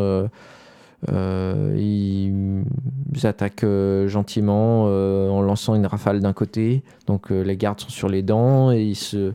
ils vont tous vers le point où il y avait la prétendue attaque, mais il se passe rien. Donc ça a l'air d'être une vraiment une technique à la fois de siège et de tentative de mettre tout le monde sur les rotules. Euh, bon, Lars euh, sent que, enfin, il dit que c'est pas comme d'habitude et il est assez inquiet. Je, demande quand même à, à Lars, je vais voir quand même Lars. euh. Mais dis-moi Lars, mais tu sais pourquoi ils attaquent ici en particulier? Parce que, pardon, mais je crois que cette ville n'a pas énormément de vivres non plus. euh, c'est pas une ville particulièrement. euh, Ah, si, si, on a, on a de l'eau, on a à manger, on a de l'argent, notamment avec euh, le casino de Gizmo. On a. euh, Non, non. Euh, Despoville fait partie des communautés euh, régulièrement attaquées par, euh, par les pillards. Un peu aussi les sables ombragés, et, euh, mais loin devant le centre parce que, évidemment, euh, on ne peut pas rivaliser en termes de force. euh, en termes de force de police. Mm. Bon. Tu, tu sens qu'il est inquiet. hein. Il, est- il a souvent les sourcils froncés. Bon. Est-ce que je peux vous aider euh, d'une manière euh, quelconque euh, aujourd'hui écoute, si tu veux, tu peux t'inscrire avec, euh, avec euh, les autres gardes et puis euh, pour faire des tours parce que je pense que on va vite tomber en burn-out là. Mais on on peut pas contacter quelqu'un Contacter comment? Euh, Tu veux faire le, cour- le courrier et puis aller au centre? Ou euh, bah, On peut. On à la confrérie de l'acier? Enfin, Déjà, je doute qu'aucun des deux ne nous envoie de force armée. Et puis, je pense surtout que s'ils sont, s'ils nous entourent comme ça, ils doivent se méfier. Oui, mais je veux dire, on peut, on peut peut-être. euh, il doit avoir des récepteurs radio au, au, euh, au centre. Ils viendront peut-être nous aider, non? Non, on n'a pas de lien radio euh, avec eux. En fait, euh, on a surtout des liens radio entre nous sur des courtes distances, mais pas sur des distances aussi longues. Ça me paraît, euh, ça me paraît faisable de, de faire un émetteur avec une plus longue portée? Euh, oui, sans aucun doute possible. Il y a sans doute de quoi, euh, de quoi faire ici. Le problème, c'est que si de l'autre côté, ils n'ont pas un récepteur et qu'ils ne l'écoutent pas, ça sert à rien. Ben, ça sert, ça sert toujours. On- on- Je- J'essaye quand même, enfin, je, je, je lui, je lui parle de cette, Mhm. de cette solution. On- Moi, je pourrais, je pourrais vous aider à. On pourrait augmenter la portée des, émetteurs et, euh, euh, et prévenir le centre. Alors, peut-être qu'ils nous entendront pas, mais euh, s'ils nous entendent. Bon, il est sceptique, mais il t'emmène dans la boutique de Darkwater.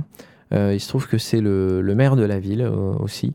Et donc, c'est un gars qui vend pas mal de trucs. Et en effet, tu trouves dedans pas mal de bidules électroniques que tu peux assembler ensemble. euh, euh, plein de petits bouts de trucs. euh. et tu fais un poste de radio dont tu espères qu'il pourra envoyer. Le problème, c'est à quelle, sur quelle fréquence. Donc, il faut sweeper les fréquences régulièrement et refaire des appels. Bon.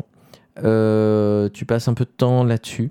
Euh, Darkwater est, est assez euh, content que euh, tu t'investisses euh, pour la ville. Euh, il va y avoir une deuxième journée également comme ça, sans grande, sans grand changement. Et au troisième jour, là, c'est tout le monde est vraiment sur les dents. Trois jours de siège, ça n'avait jamais, ça s'était jamais vu. Il y avait déjà eu des attaques, parfois violentes. Parfois, ils étaient même euh, rentrés euh, dans, dans, l'enceinte. Mais euh, là, tout le monde se dit que c'est pas comme d'habitude et qu'ils veulent quelque chose en particulier. Là, tu vois, un, tu, assistes à un conseil de guerre, notamment avec Lars et Darkwater. Mais il y a aussi plusieurs personnes qui ont été invitées, des gens qui manifestement ont, un rôle dans la ville. Tu reconnais Neil, évidemment. Euh, et il y a un type euh, particulièrement gros, euh, avec deux gardes autour de lui qui arrivent. Tu apprends que c'est lui, le fameux Gizmo, qui a un casino. Et il dit Bon, je partage votre inquiétude et je vous propose ça. Je vais envoyer un de mes gardes, leur proposer 8000 caps pour qu'ils lèvent le siège de la ville. Là, quand quelqu'un dit, quand il dit 8000 caps, euh, il y a tout le monde qui fait Oh Et euh, donc, euh, lui, tu, tu sens de la manière dont il dit que c'est. Il est inquiet et qu'il le fait et que c'est quelque chose qui lui coûte, mais qu'il le fait vraiment pour, pour le bien de tous. Mm. C'est pas, il n'est pas en train de, de se la péter ou autre. Et tu comprends pas pourquoi, mais euh, Darkwater, euh, d'un coup, il s'énerve et il lui dit euh, Non, mais il n'est pas question. Tu te rends compte que si on leur file du pognon, ça voudra dire qu'ils auront eu raison de venir. Et ça, ça fera que les pousser à revenir et relancer des, des opérations pareilles. Non, non, c'est une connerie. Gizmo, il est, surpris. Il lui fait Mais Kylian, attends, toi et moi, on aime cette ville. Enfin, ce que je propose, on est bien d'accord qu'ils vont partir. Ils partiront peut-être, mais de toute façon, euh, ce sera que pour revenir. Ça, c'est des conneries. Si t'aimes vraiment la ville, voilà ce que je te propose. Là, tu vois bien à la manière dont il va le dire que euh, c'est un truc qui sort du chapeau d'un coup, juste pour essayer de, trouver une réplique. On va faire une sortie. On va faire une sortie avec euh, tous les mecs les plus, les plus forts de la ville. Il y aura moi, il y aura Lars, donc le chef de garde, et on y va. On fait une percée. Une fois qu'on a fait une percée, qu'on a pété leur ligne, ils vont bien se rendre compte qu'on est déterminé et là ils vont, ils vont laisser tomber. De toute façon, à chaque fois, c'est ça. On trouve le chef, on le bute, il laisse tomber. Et ben là, ils ont trouvé une nouvelle méthode. On, leur casse leur méthode de, de- de siège et ils laisseront tomber. Si t'aimes cette ville, tu viendras avec nous. évidemment, tu vois bien à la tête de Gizmo qu'il a sans doute pas la condition physique pour, et certainement pas l'intention de euh, mettre sa vie en danger. Autant euh, mettre sa fortune en danger, euh, il serait prêt à le faire, mais sa vie, faut, faut pas déconner. Il y a un, énorme moment de tension entre les deux. Tu sens que s'ils se respectaient euh, jusque-là, là, c'est le, ça va être le début d'une inimitié euh, très forte. Euh, pendant ce temps-là, toi, tu interviens ou comme les autres, tu fermes ta gueule et t'attends que ça passe? Bah, je, je parle quand même. Enfin, je pense que je pense que tout le monde a entendu parler de ma solution. Euh, je- J'essaye quand même de, de, de dire, mais si on peut, est-ce qu'on peut attendre encore un peu? Euh, On sait jamais. Euh, le centre, le centre, c'est à combien de, de, de- jours d'ici? Trois, deux, deux, deux jours.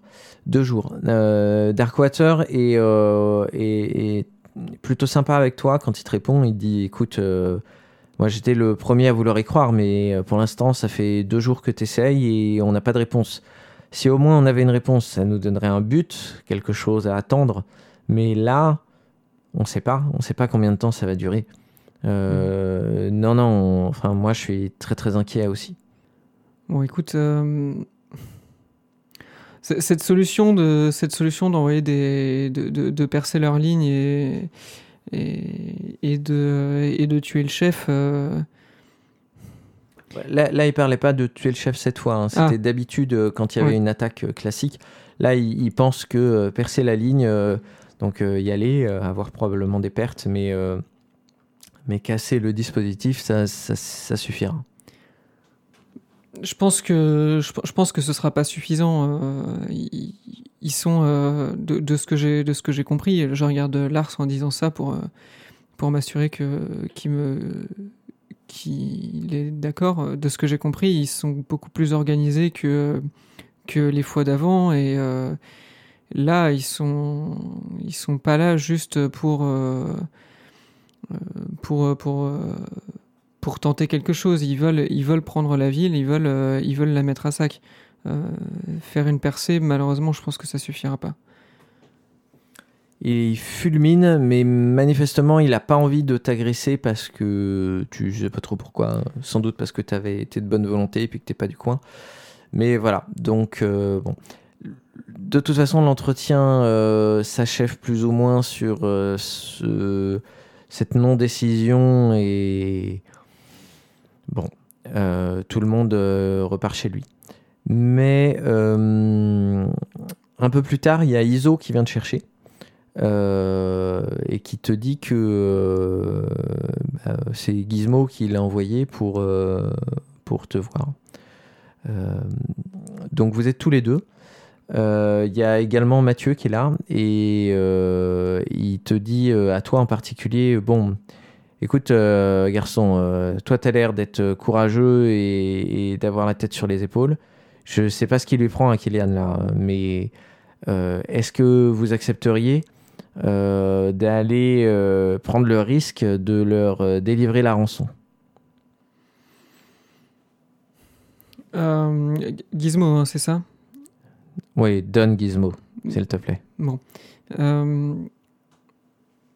Écoutez, je, je, je vais être honnête, euh, je suis, aussi d'accord avec, euh, avec euh, Monsieur Darkwater sur le, sur le- le- l'idée que cette, cette rançon, c'est une, une solution à court terme. Euh, il, faudra, euh, il faudra régler le problème Alors, après, lui, mais... Il te coupe immédiatement et contrairement à Darkwater qui euh, a essayé d'être sympa avec toi, lui il s'énerve tout de suite.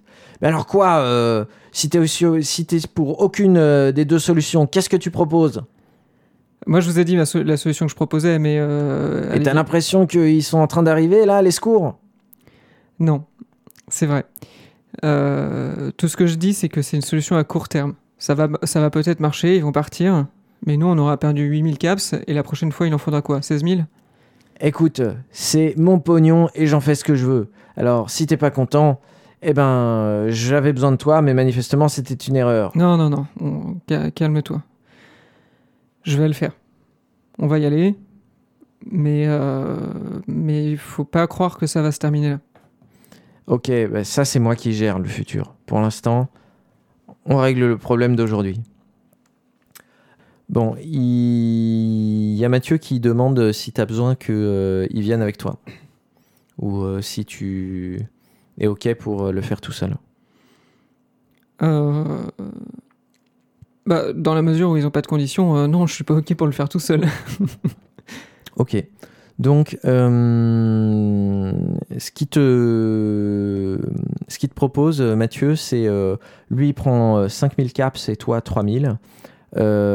tu, vous y allez ensemble, mais lui, reste un peu en arrière. Euh, tu vas proposer la solution. S'ils sont d'accord, il arrive euh, avec euh, le pognon qui suit. Ça te va? C'est clairement une arnaque, hein, parce que dans le truc, bah oui.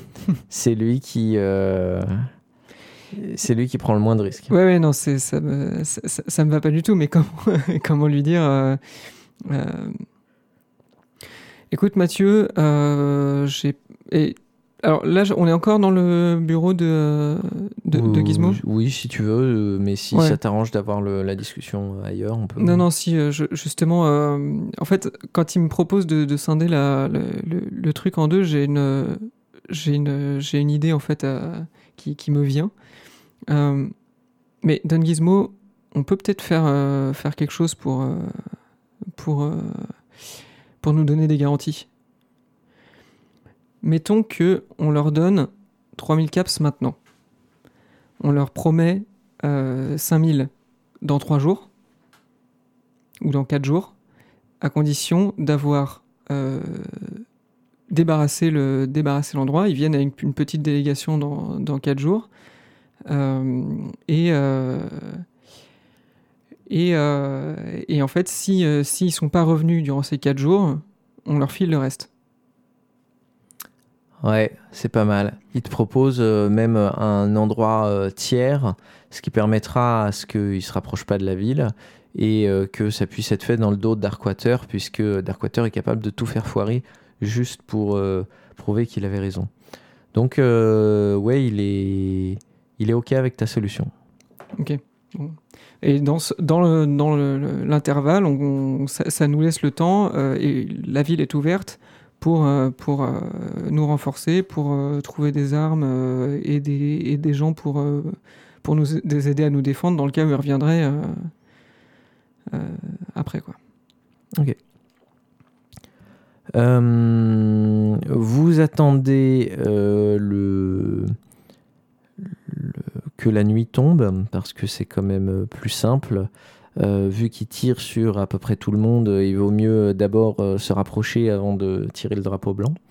Euh, vous vous habillez en noir et vous mettez du maquillage noir également sur le visage. Et en effet, vous avancez vers les lignes. au bout d'un moment, quand vous pensez avoir fait la distance, une distance raisonnable, vous sortez euh, cette espèce de drapeau euh, que vous avez fabriqué euh, en avance, que vous agitez doucement, tout en restant le plus possible collé par terre. au bout d'un moment, Mathieu te demande, mais tu, penses qu'ils nous ont vus là Parce que c'est long quand même. Et c'est au moment où vous commencez à douter qu'il y a trois types avec des lances qui vous pointent et qui disent... bon, ils ont compris hein, que... Mm soit vous voulez vous enfuir, soit vous voulez parler, mais bon, que c'était pas la peine de vous tuer, sinon vous vous seriez pas euh, juste dénoncé comme ça. Donc il vous emmène euh, voir un gars euh, qui a l'air d'être manifestement le chef et il lui il vous demande ce que vous avez ce que vous voulez. on vient vous faire une offre. Une offre que je ne peux pas refuser. non, vous pouvez la refuser. Vous pouvez la refuser, mais euh, vous avez fait passer votre message. On est, prêt à, payer pour notre sécurité, pour notre vie. Il est un peu surpris, mais euh, bon, tu sais pas ce qu'il attendait exactement. Euh, vous lui. J'accélère un peu, bah, histoire de. Vous lui expliquez l'histoire. il prend le, temps pour décider. Il demande à plusieurs lieutenants, notamment un gamin qui. un gamin, un jeune qui lui ressemble et qui doit être son fils T'en penses quoi, toi, euh, Garl? L'autre, euh, manifestement, il serait plus pour euh, rentrer dedans et buter tout le monde, mais bon, son père prend en compte son avis, mais heureusement pour vous. Bon, il voit bien le, risque. il voit bien le risque pour lui, c'est-à-dire qu'il a monté une grosse opération en espérant un gros gain. Évidemment, 8000 caps, c'est un gros gain, mais euh, 3000, euh, c'est pas grand-chose.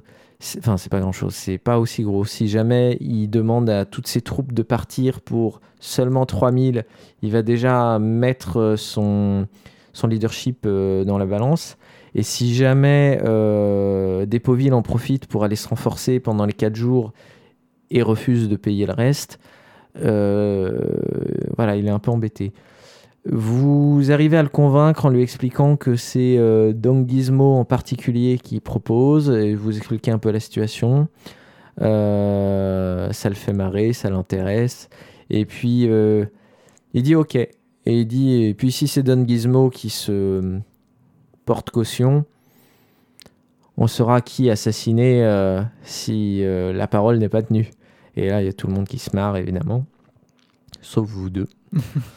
Euh, vous repartez, euh, vous repartez comme vous êtes venu, euh, et vous dormez chez Gizmo. Et au matin, bah, c'est étonnant. Il y a des espèces de cris de hurrah et compagnie, mais manifestement, les pillards ont levé le camp. Donc, Darkwater fait un discours pour expliquer comment la, la résistance héroïque de Lars et ses gardes a, permis de dérouter les pillards. Et euh, Gizmo, lui, fait profil bas. Euh, tu le trouves euh, très très humble dans cette affaire. Manifestement, euh, la réaction de, de- épidermique de, Darkwater l'a surpris et touché. Euh, il est très emmerdé. Tu as l'impression qu'il y a quelque chose qui s'est cassé. Quoi. Mhm. Euh, vous vous retrouvez euh, tous les quatre. euh, Bob qui sort de chez le Doc Morbid et compagnie. Iso lui dit qu'il va rester là, que Gizmo lui a paru plutôt quelqu'un de bien. Et puis, bon, il a quand même eu peur. Enfin, il avait l'habitude d'avoir peur. Ça faisait partie du job. C'était ce qui était stimulant dans les caravanes écarlates. Mais là, non, c'est assez. Donc, il va s'arrêter là. Et puis, il va bosser avec Gizmo. Euh, Manifestement, il y a une opportunité. Euh, Bob euh, dit qu'il comprend. Lui, il a eu une idée, un plan de carrière différent grâce à une discussion avec le doc. Et donc, voilà, il, va retourner au centre avec vous. Enfin, il dit vous, mais. Mhm. Et, euh, mais euh, après, il s'arrête là. Et euh, Mathieu, lui, dit Mais moi, je suis d'accord, faut. On va retrouver les ce qui reste de la caravane. On, voit ce qui est, qu'on peut ramener. Et puis, on le, on le ramène à Déméter. Tu apprends que c'est le, le chef des caravanes écarlates. D'accord. C'était quoi le cargo Ouais, Il y, avait pas mal de choses. euh, Il y avait notamment des armes. euh, ça, euh, vous Mhm. avez peu d'espoir sur le fait que ouais, Tout a disparu. Voilà, et il est assez probable que c'est ce qui a servi, que c'était un plan en, en deux temps. Euh, Il y avait un peu de, de bouffe et d'eau. Euh, Il y avait des choses diverses, euh, euh, genre euh, une pompe euh, qui doit servir pour un puits, ce genre de choses. Enfin, il- Une puce d'eau. non, il n'y avait, Ah avait pas de puce d'eau. on l'a vendu la semaine dernière. hein, c'est Ah, trop con. C'est vrai ou ça Ok. Ah ouais, c'est- un village, mais malheureusement, euh, il y a eu un éboulement entre les deux et ça fait un mur invisible. Vous vous dites euh, tous au revoir avec euh, Darkwater, Lars et Iso, bien entendu, euh, de, de son côté. Et puis, vous vous n'êtes pas obligé de courir cette fois. Euh, vous finissez par retrouver euh, ce qui reste des caravanes. Alors, vous n'avez pas euh, retrouvé de traces de Lucien entre-temps, donc vous ne saurez pas ce qu'il est devenu.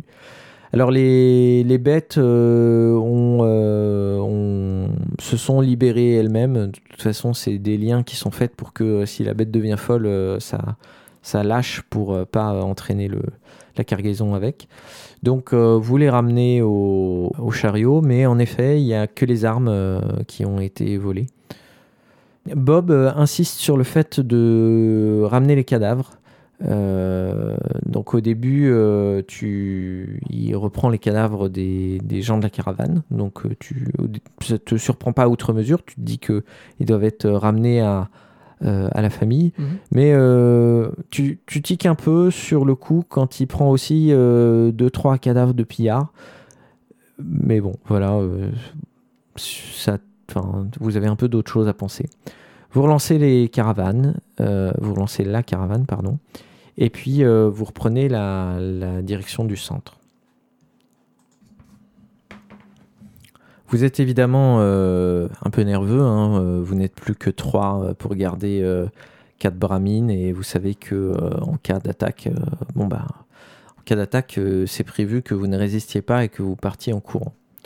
Le but est juste d'essayer de, sauver ce qui peut l'être jusqu'au centre.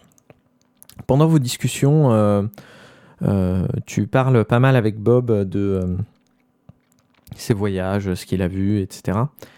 Et euh, il te parle pas mal de son boulot dans les caravanes. Et il y a un truc qui te dit à un moment, qui te fait tiquer. Il parle d'une ville qui s'appelle Nécropolis et il te dit que euh, là-bas, euh, ils prennent jamais d'eau. Il te dit ça au cours d'une conversation où tu lui parles des cargaisons, justement, la, la même question que celle que tu m'as posée tout à l'heure. Et il te dit que, bon, globalement, c'est toujours un, peu la même chose parce que la plupart des gens veulent les mêmes choses. Après, il y a des commandes spéciales. Euh, souvent, il y a un itinéraire euh, particulier euh, qui se fait.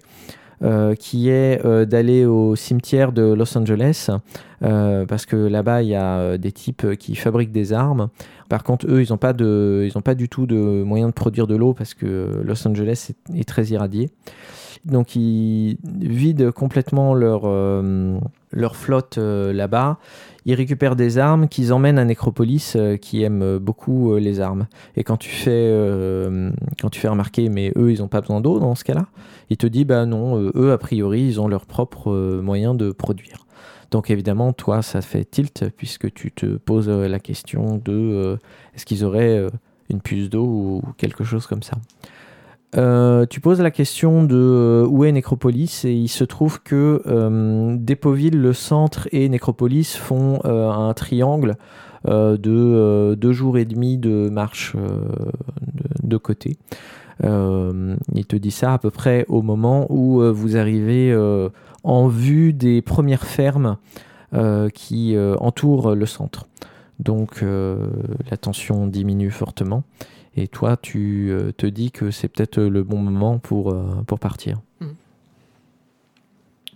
Euh, ouais, tout à fait. Bah, J'imagine que. on- Là, là, on est à l'extérieur du centre, c'est ça? Pour l'instant, oui. Euh, Bah, je me, je me dis que je vais quand même accompagner, euh, je vais quand même accompagner les gars jusqu'à, euh, jusqu'à, merde, j'ai oublié le nom du, du chef. Euh, Déméter Romara, qui est le chef des euh, caravanes écarlates.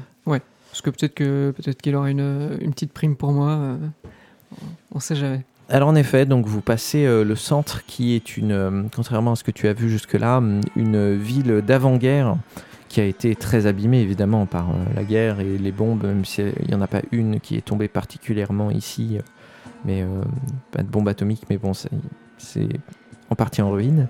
Et ça a été euh, réinvesti par euh, des humains pour une raison que tu ignores, et donc c'est devenu euh, justement ce, cette euh, bourgade euh, de commerce.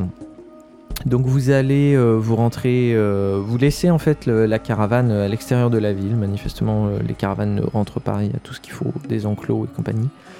Et puis euh, tous les trois, euh, vous rentrez, donc tu les suis hein, aveuglément, et euh, vous arrivez dans euh, le siège de, des caravanes écarlates. Là, tu rencontres le fameux euh, Déméter Omara, qui est un type pareil, cool, veste en cuir, cheveux longs et compagnie. Sa fille, c'est une punkette avec crête verte, etc. Donc, bon. Très très positif, euh, toujours euh, à fond dans tout ce qu'il raconte. Euh, sans doute un peu fatigant discuter avec lui longtemps parce que Voilà, très, très américain dans sa manière de, toujours être positif. donc en effet, déjà il te remercie parce que toi tu fais pas partie de, de la caravane. Il est sacrément emmerdé parce que bah, même s'il envoie ses gars euh, sur des routes dangereuses, c'est quand même euh, des gens qu'il aime bien. euh, c'est quand même un peu, ses enfants et tout, donc ça, le fait chier. Mais voilà. Donc il vous file en effet une, belle récompense de 1000 caps chacun.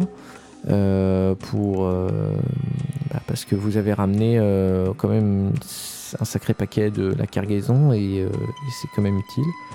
Euh, il est un peu déçu que, euh, que Bob euh, abandonne. Mais euh, même Mathieu a l'air de dire que bon, il va réfléchir s'il reprend, euh, s'il reprend du service ou pas. Enfin, ça, ça, Ça a marqué tout le monde, quoi. ça a marqué tout le Mm. monde. Et voilà, donc il vous laisse, il vous laisse partir. Euh, Il y a Bob qui t'indique, euh, lui va rentrer euh, voir sa famille. euh, il t'indique un endroit euh, qui s'appelle la Pieuterie. Globalement, c'est un ancien, c'est pas hyper sympa pour y dormir, mais c'est un ancien immeuble de bureau où, pour une somme dérisoire, on te laisse dormir sur une couche entre deux, deux cloisons mobiles. bon, enfin, c'est juste pour dormir et Dans un open space. dans un open space, voilà. Euh, le futur euh, de notre société. Exactement. Après la crise qui vient. Le lendemain matin, qu'est-ce que tu fais?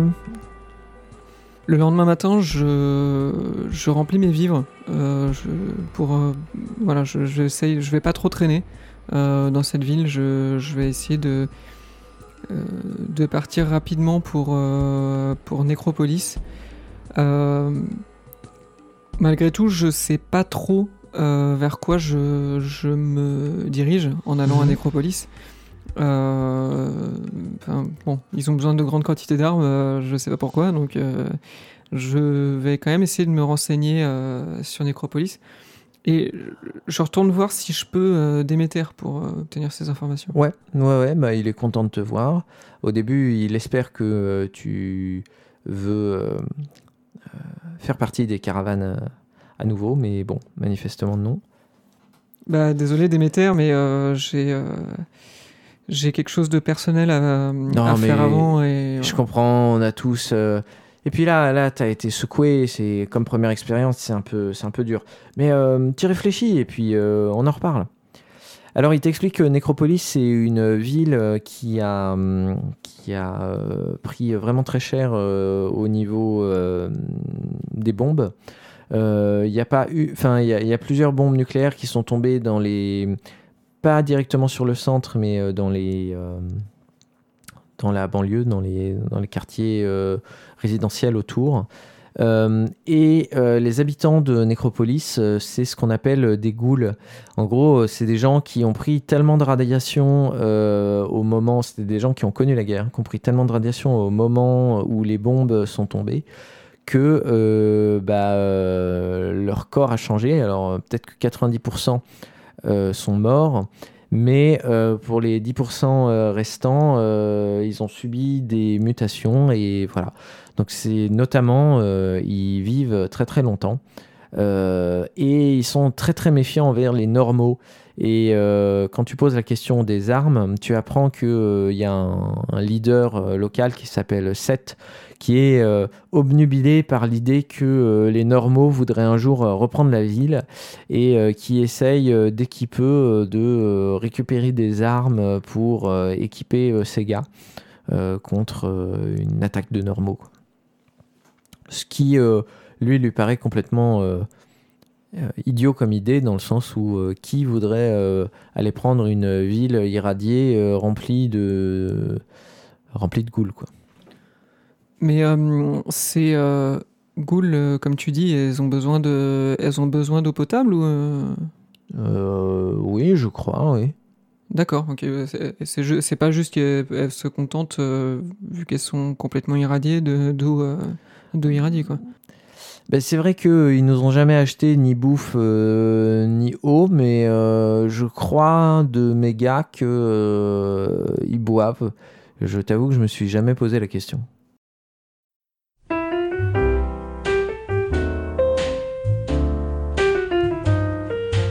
Give me a kiss to build a dream on, and my imagination will thrive upon that kiss. Mm, sweetheart, I ask no more than this a kiss to build a dream on. Mm. Give me a kiss before you leave me, and my imagination will feed my hungry heart. Mm, leave me one thing before we part a kiss to build a dream on. When I'm alone with my fancies, I'll be with you,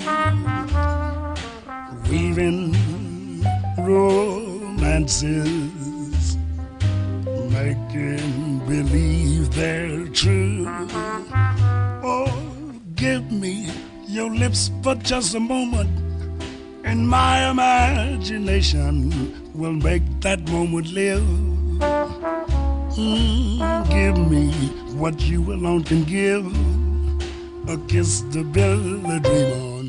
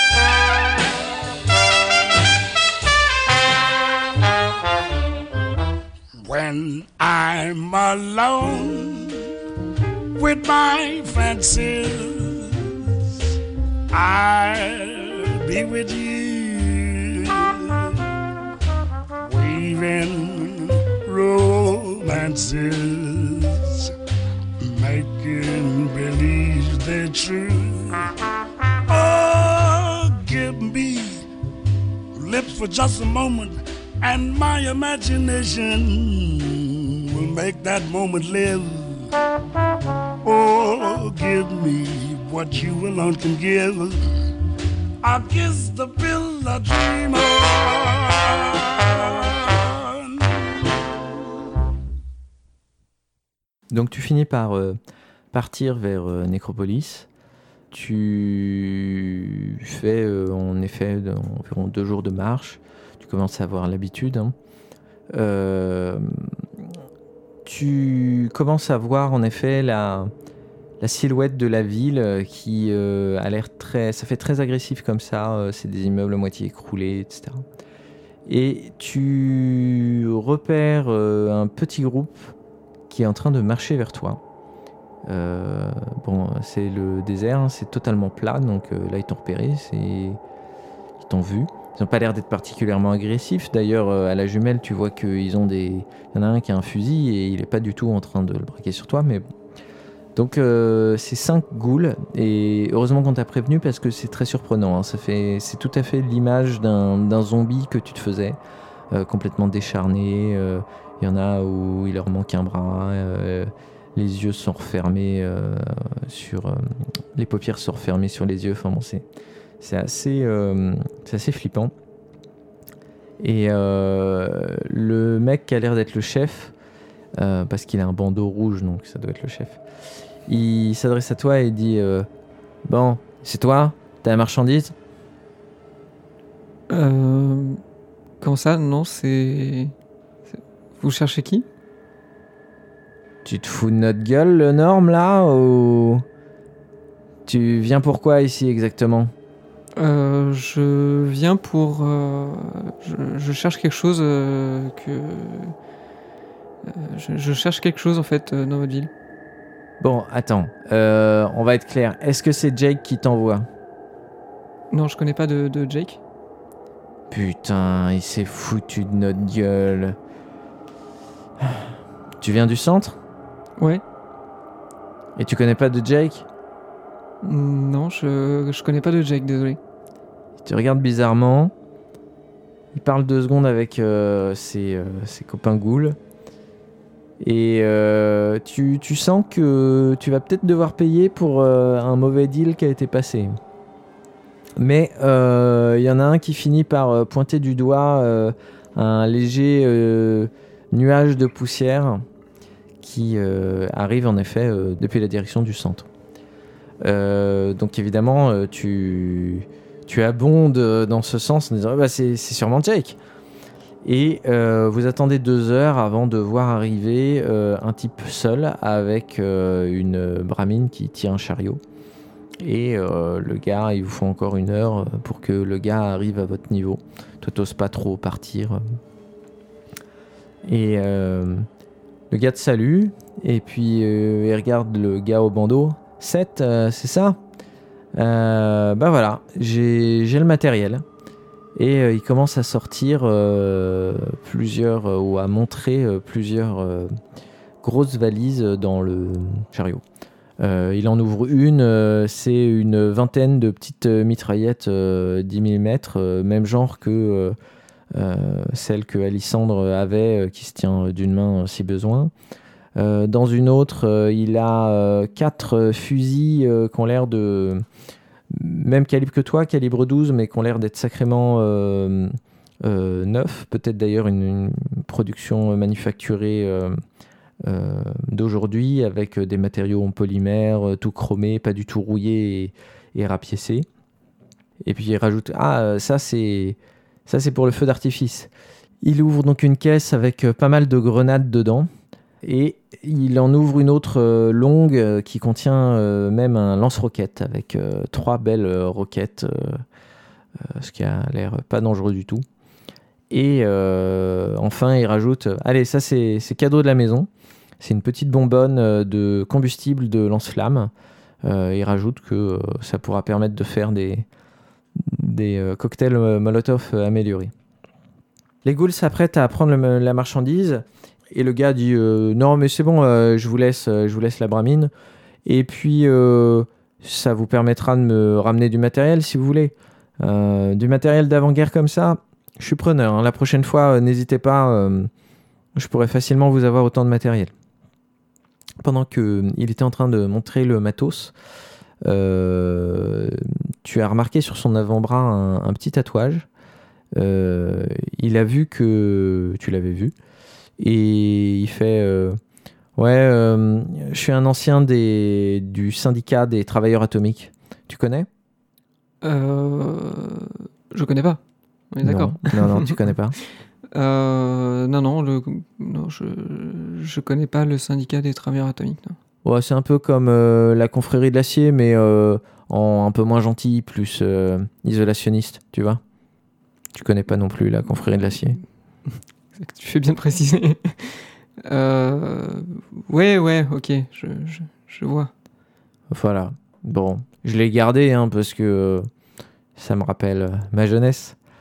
Bon, bah écoute, mercenaire, c'est ça?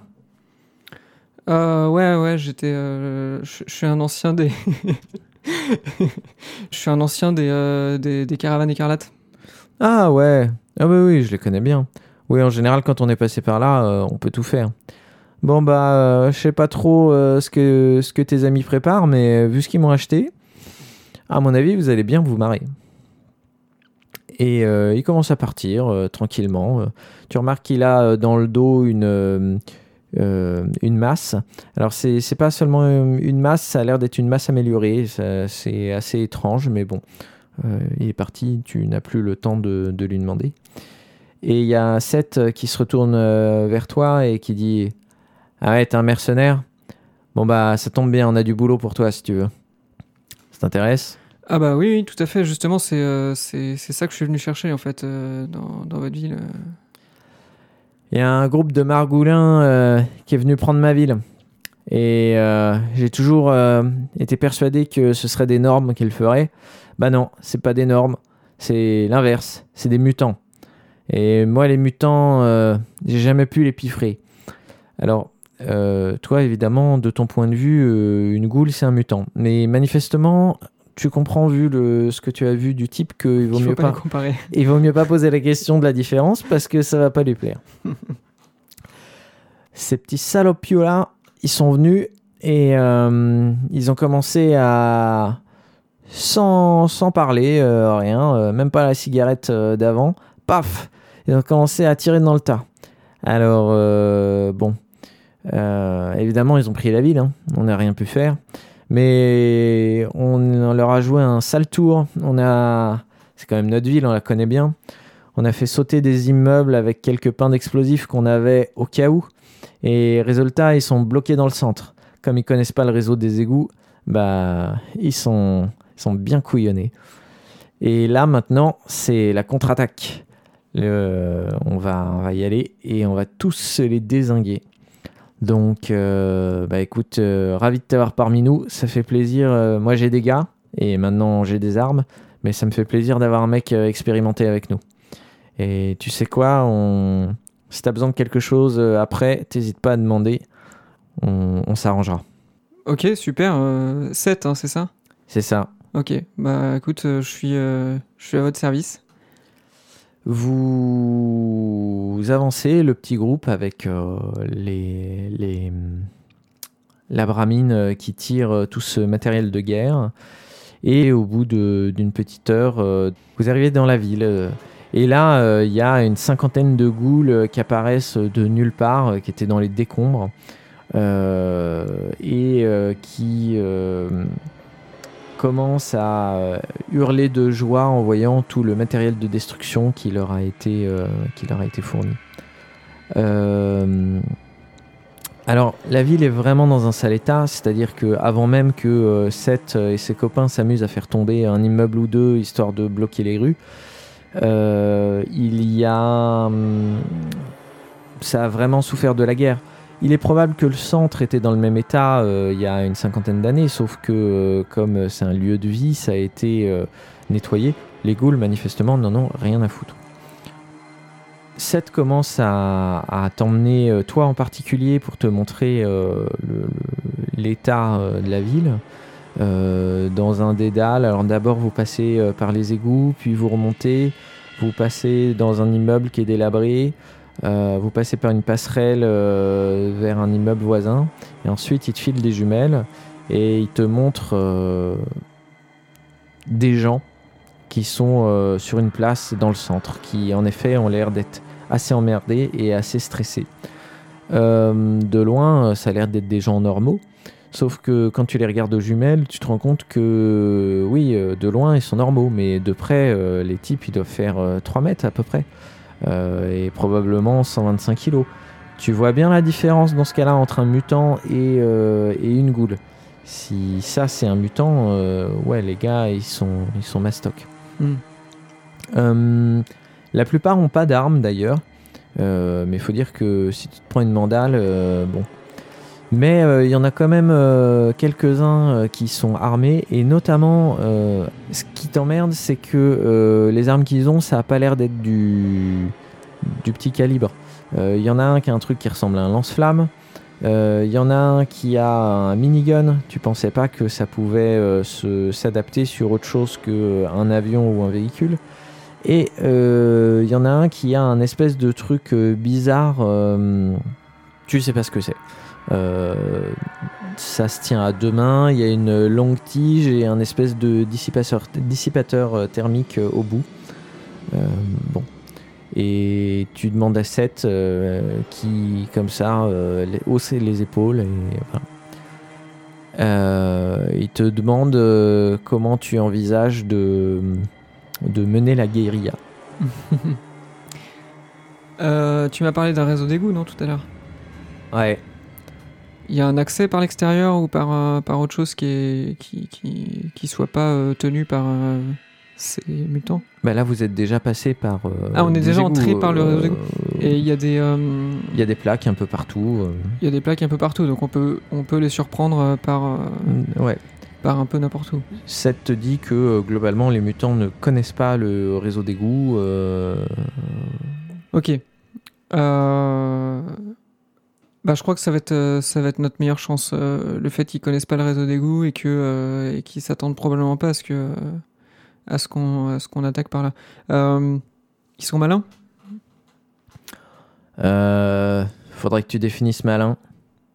Disons qu'on n'a pas eu trop le temps de discuter. Mon meilleur lieutenant a essayé d'aller les voir et bah il a fini en, en petits morceaux, Non. façon puzzle. Ce que, ce que, je, ce que je veux dire, c'est euh, c'est est-ce que euh, si on les attaque à revers, euh, si on leur fait une diversion et qu'on les attaque par derrière, est-ce que est-ce qu'ils sont capables de, de de se douter qu'on va les attaquer quoi? Bon, sans doute pas la première fois. La question, c'est de savoir combien de fois on peut refaire cette technique. Mais on peut tester. Euh, dans un premier temps, euh, Seth te fait remarquer que euh, là, d'un coup, euh, malgré tout, ils sont tous ensemble et donc que ça, va, ça va poser des problèmes, même en faisant diversion, de, de les attaquer en bloc. Et donc, vous mettez en, vous, vous vous mettez d'accord sur un, plan d'attaque. Et à un moment donné, alors que vous êtes tous installés, vous lancez une roquette depuis le haut d'un immeuble euh, vers le centre de la, de la place. Ce qui, euh, de manière bien visible, donc ils la voient arriver, ça les, ça les surprend parce qu'ils s'attendent pas à voir ça. Et évidemment, quand ça explose, euh, bah, euh, il y en a un qui euh, finit en petits morceaux euh, et qui arrose ses camarades. Et à ce moment-là, euh, les ghouls qui avaient entouré la place euh, envoient des dizaines de grenades et mitraillent à l'aveugle le- la place. C'est, un vrai carnage. Il y en a probablement deux ou trois. les ghouls les appellent même des super mutants pour une raison que tu ne connais pas. Il y a deux ou trois super mutants qui, qui, euh, qui claquent. Mais euh, l'effet escompté euh, est réalisé, c'est-à-dire que le groupe se disperse en euh, 3-4 petits groupes euh, de, de 1 à, 1 à 5, euh, donc euh, qui seront plus faciles à, euh, attaquer ensuite. Bah, dans ce cas-là, euh, Seth, il est avec moi en fait. Il va surgir des égouts avec moi, avec euh, d'autres d'autres petites équipes. En fait, on a, on a disséminé les escouades un peu sur différentes, euh, différentes bouches d'égout pour les surprendre. Et donc lui, il est sur une autre bouche d'égout, moi je suis sur la mienne, et euh, voilà, on est à chaque fois 2-3 par, euh, par bouche. Quoi. Donc en fait, quand on, quand on a l'impression qu'un groupe est au-dessus d'une bouche, la stratégie c'est de foutre un pain d'explosif euh, sous la bouche et euh, s'écarter et, euh, et en fait la faire exploser euh, au moment opportun. Et au moment où ça explose, les mutants, ou super mutants, sont, voilà, sont surpris sont abasourdis et nous on se on sort de là et on attaque. Donc on est deux trois euh, sous les bouches d'égout, on, on surgit et là on se retrouve face à ces, à ces créatures qui nous qui nous toisent, qui nous regardent de leur air euh, particulièrement ahuri et on je profite de leur surprise pour tirer euh, dans la tête du plus proche avec mon 12 mon fusil de chasse, Euh, ça, lui, ça érafle un bon quart de son visage et il tombe raide mort. Alors moi je suis galvanisé hein, par, ça. Je me sens puissant d'avoir, je me sens comme tel un David face à un Goliath énorme et difforme qui s'effondre de toute sa hauteur. Euh, je, dégoupille une grenade et je la jette près d'un super mutant qui, entendant la détonation, euh, s'est retourné et n'a pas, su, euh, n'a pas entendu en fait la, grenade tomber près de lui. Et la grenade en, explo- en explosant lui arrache en fait la moitié de la jambe quoi. Il hurle sa douleur. Dans, une autre partie de la ville, comme vous, n'avez pas énormément de pain d'explosifs, la technique est plus quand les gars passent, euh, des petits groupes de lèvent, euh, lèvent très légèrement les, euh, les bouches d'égout et mitraillent au niveau des jambes les super mutants qui se retrouvent évidemment bloqués, tombés par terre, puisque malgré tout ça fait mal. Et une fois qu'ils sont immobilisés comme ça, il y a un espèce de harcèlement, toujours à coups de grenades.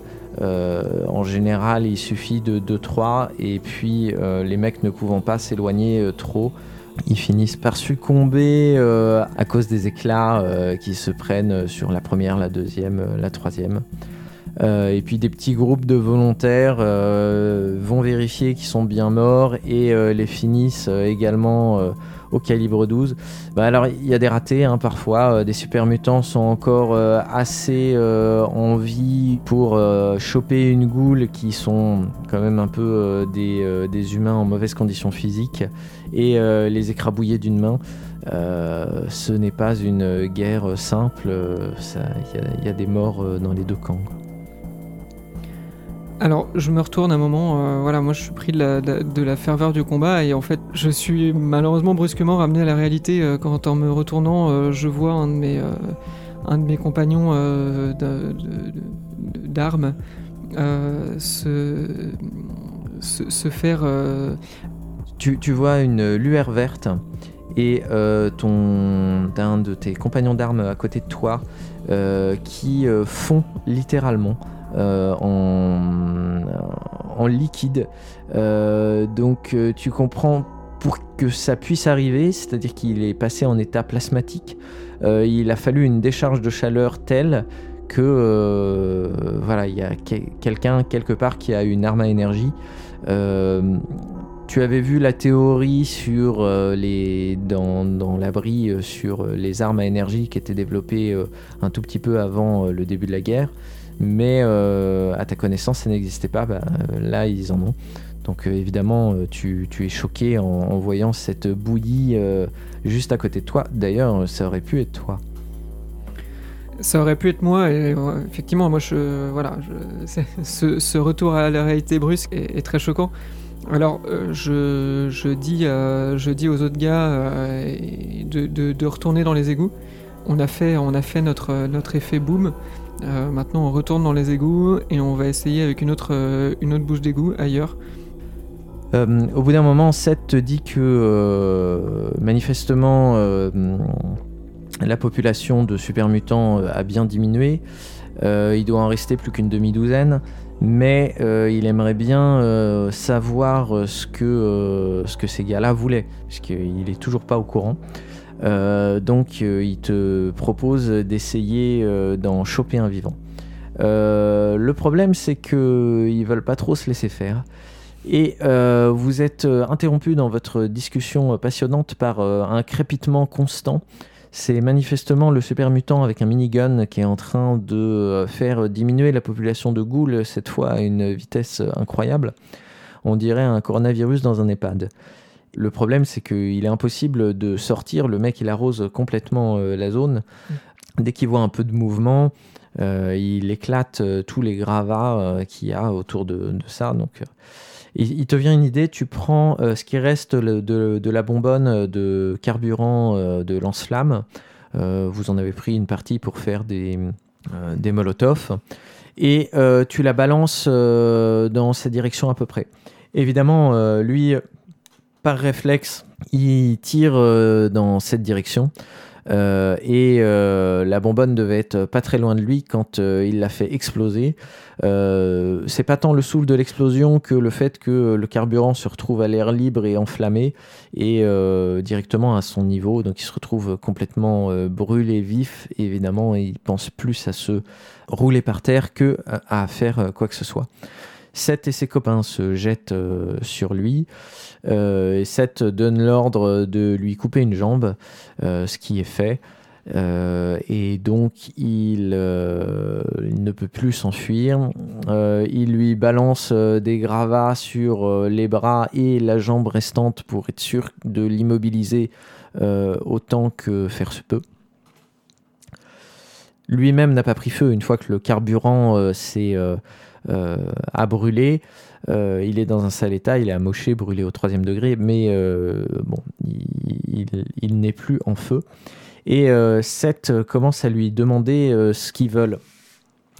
Et le gars, après un moment d'hésitation, lui dit que ils veulent trouver l'abri 12. Alors toi, évidemment, tout de suite, ça, ça te fait tilter, même si tu oses pas poser de questions. Et là, Seth le regarde et lui dit, vous êtes complètement con. C'est nous, les mecs de l'abri 12. Alors là, le super mutant le regarde et, euh, il ouvre des grands yeux. Et euh, Seth lui dit, ah ouais, euh, la porte s'est jamais fermée, on a subi les radiations de plein fouet et bah voilà ce qu'on est devenu. Donc, au lieu de nous buter, vous auriez pu poser la question. On aurait sans doute pu s'entendre. Et le gars s'apprête à répondre quelque chose. Au même moment, Seth commence à prendre un des fusils chromés que euh, vous aviez euh, récupéré et commence à le mettre sa tête en joue. Quand euh, au final, toi, tu entends un- une explosion, ce qui, sur le coup, aurait pu ne pas te surprendre, vu qu'il y en a plein depuis, depuis une ou deux heures. Mais en fait, c'est les super mutants qui contre-attaquent. Euh, tu es soufflé euh, par, euh, par l'explosion, tu tombes contre des gravats et tu perds connaissance. Quand tu te réveilles, tu es le prisonnier des super mutants. En effet, là, il n'y en a pas beaucoup, il y en a trois autour de toi. Et il y en a un qui est en train de parler à une radio euh, longues ondes et qui dit euh, Ouais, on progresse, mais euh, en attendant, on a trouvé un humain de première qualité. Celui-là a même pas l'air d'avoir trop subi de mutations. Ouais. Très bien, bah, on attend la patrouille. Tu es euh, fortement euh, restreint, donc tu ne peux rien faire qu'attendre. Et en effet, au bout de quelques temps, il y a un groupe de trois autres super mutants qui viennent te chercher. Il y en a un qui t'attrape, qui te met sur son épaule, comme si euh, tu pesais une dizaine de kilos. Et pouf, euh, ils s'en vont dans une autre direction. Quand, euh, évidemment, tu es toujours un peu dans le coltard à cause du choc, tu, sens que tu as du sang à peine séché sur la tempe. Donc, euh, quand tu parfois te réveilles avant de te rendormir, tu te rends compte que euh, tu es en train de t'éloigner de Nécropolis pour une direction que tu ne connais pas.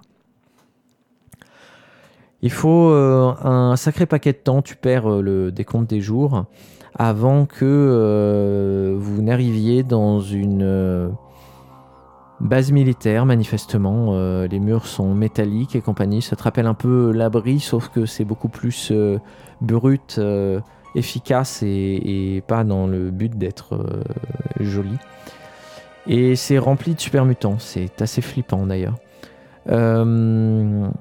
Ils te font pas de mal. ils en ont même assez rien à faire de toi. Ils te mettent dans une cellule protégée par un champ de force. Euh, tu commences à vouloir essayer de euh, déverrouiller le panneau pour voir si tu peux pas faire sauter le champ de force, mais tu n'as pas d'outils sur toi, donc c'est compliqué. Au bout d'un moment, on vient te chercher. Il y a un super mutant qui t'amène auprès d'un énorme euh, super mutant également. mais il a l'air un peu plus évolué que les autres euh, dans son habillement, dans, euh, il, a un, monocle, euh, un, objet technologique euh, qui met devant son œil. Tu sais pas ce que ça lui donne comme avantage, mais voilà. Il parle, mais il se parle plus à lui-même qu'à toi. Et donc voilà, il commence à parler. Hmm, un humain de première qualité, en effet. Bon, bon, bon. J'espère que ça va nous faire un beau spécimen. Attendez, euh, vous, vous êtes qui? Vous me voulez quoi? Oh, mais il parle. Bah, Bien sûr que je parle. Eh bien, je m'appelle euh, le lieutenant et je pense que c'est la seule chose que tu aies besoin de savoir. Mais je suis de première qualité, pourquoi? Eh bien, pour euh, nous fabriquer des nouveaux mutants qui sont l'avenir de l'avenir du monde. Vous voulez faire de moi mutant Voilà, exactement. Tu as la chance de pouvoir devenir l'un des nôtres. Tu as bien vu que nous étions une race supérieure et beaucoup plus adaptée au monde extérieur et aux conditions terribles que nous subissons tous que vous, pauvres humains. Donc réjouis-toi, tu vas bientôt pouvoir rejoindre l'unité et, euh, la race supérieure des mutants. Ah mais attendez, mais non, mais c'est- pas possible, je, je, je peux pas. Et pourquoi donc? Parce que... Parce que j'ai une mission. Tu as une mission, mais c'est passionnant. Ah, il commence à parler dans un sur une console. Ah, on annule tout. Notre dernier patient a une mission. Annulez tout. Alors, et quelle est ta mission, mon jeune ami? Je... Euh, bah, Vas-y, n'hésite pas. Si tu as une mission divine, il faut nous en parler. j'ai besoin d'une puce d'eau. Tu vois qu'il devient sérieux immédiatement. Euh, tu te demandes si t'as pas dit quelque chose euh, d'important. Une puce d'eau. Et pourquoi faire? Euh... Bah, votre avis, vous savez ce que c'est? Oui, je sais ce qu'est une puce d'eau. Mais où est-ce que tu voudrais l'utiliser, cette puce d'eau? Dans un endroit où la puce d'eau est défaillante et où... euh, Ah, un abri peut-être. c'est vous, enfin, vous, c'est vous qui parlez d'un abri euh, Les puces d'eau ont surtout été utilisées euh, dans les abris, mon ami. Eh bien, tu sais quoi? C'est ton jour de chance. Imagine que je te donne une puce d'eau et que je te laisse rentrer dans ton abri. Comme ça, gratuitement. Est-ce que... On a un accord?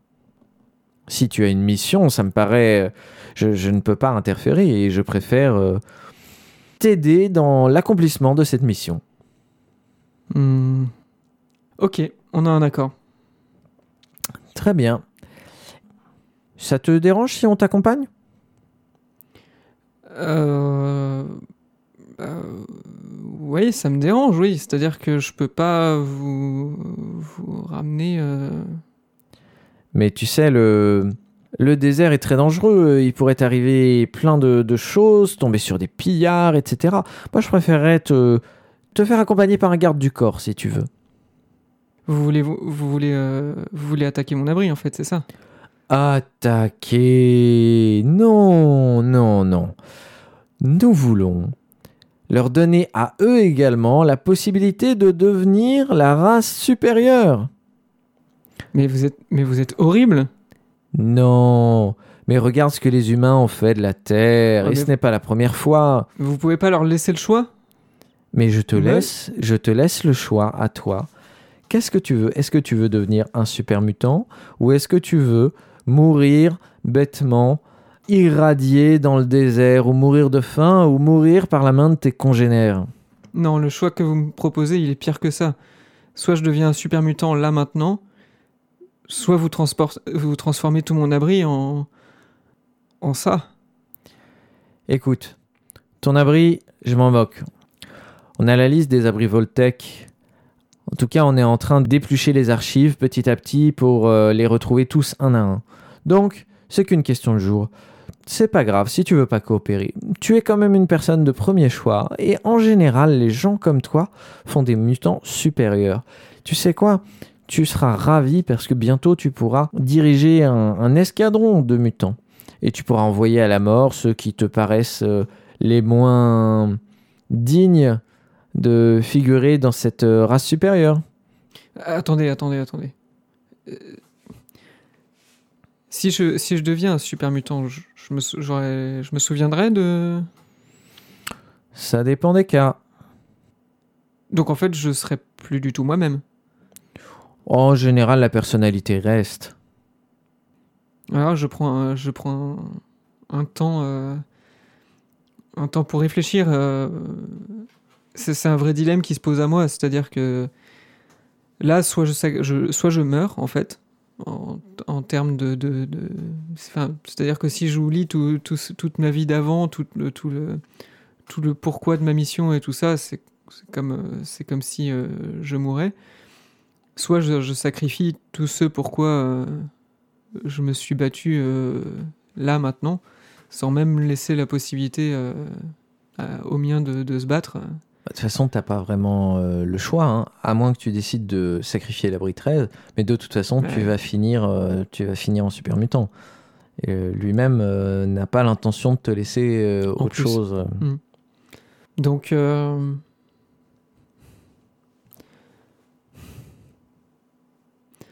C'est d'accord. C'est d'accord, pourquoi? Pour nous donner la position de ton abri? Non. Non, je, je, je, je deviendrai euh, l'un des vôtres. Et... Mais vous aurez jamais, euh, vous, vous aurez jamais le, Ma liberté de penser. la- ma, ma liberté de penser ni mes impôts. Ah, eh bien, écoute, je suis ravi d'avoir ton consentement. Eh bien, nous allons pouvoir euh, opérer au changement, à l'amélioration. Il fait signe à un de ses, un de ses subordonnés. Je peux pas faire un log avant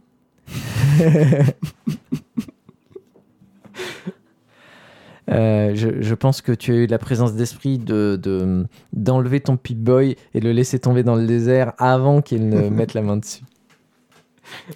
Euh, le subordonné te, te chope, euh, t'attache euh, à, à une espèce de grue qui te transporte au-dessus de cuves gigantesques euh, remplies d'un liquide vert, car les liquides sont toujours verts. Toujours. C'est très Toujours. beaucoup plus flippant. Évidemment, là, tu es dans un état d'appréhension euh, indescriptible. C'est pour ça que nous ne le décrirons pas.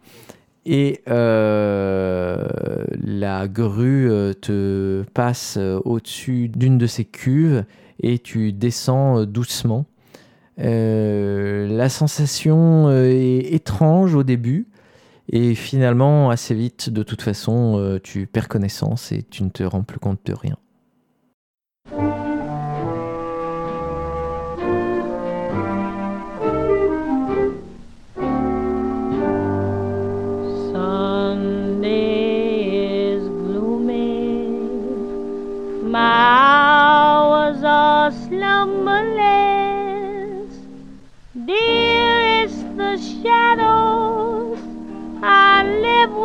Numberless. Little white flowers will never awaken you not where the black coach of sorrow has taken you. Angels have no thought of ever returning you. Would they be angry I thought of joining you? Gloomy Sunday.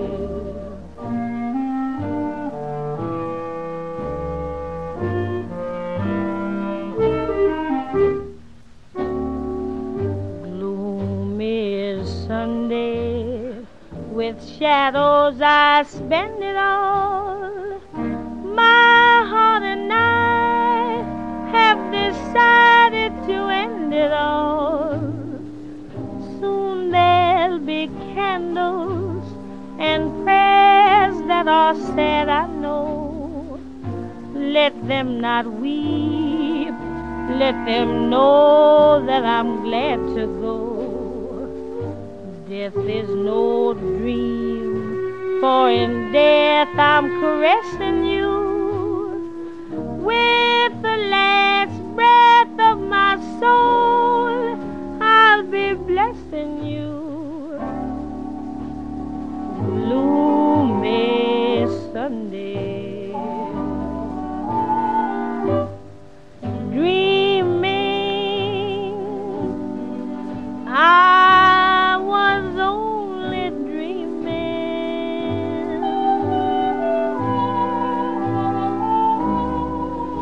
I wake and I find you asleep in the deep of my heart. Dear, darling, I hope that my dream never haunted you. My heart is telling you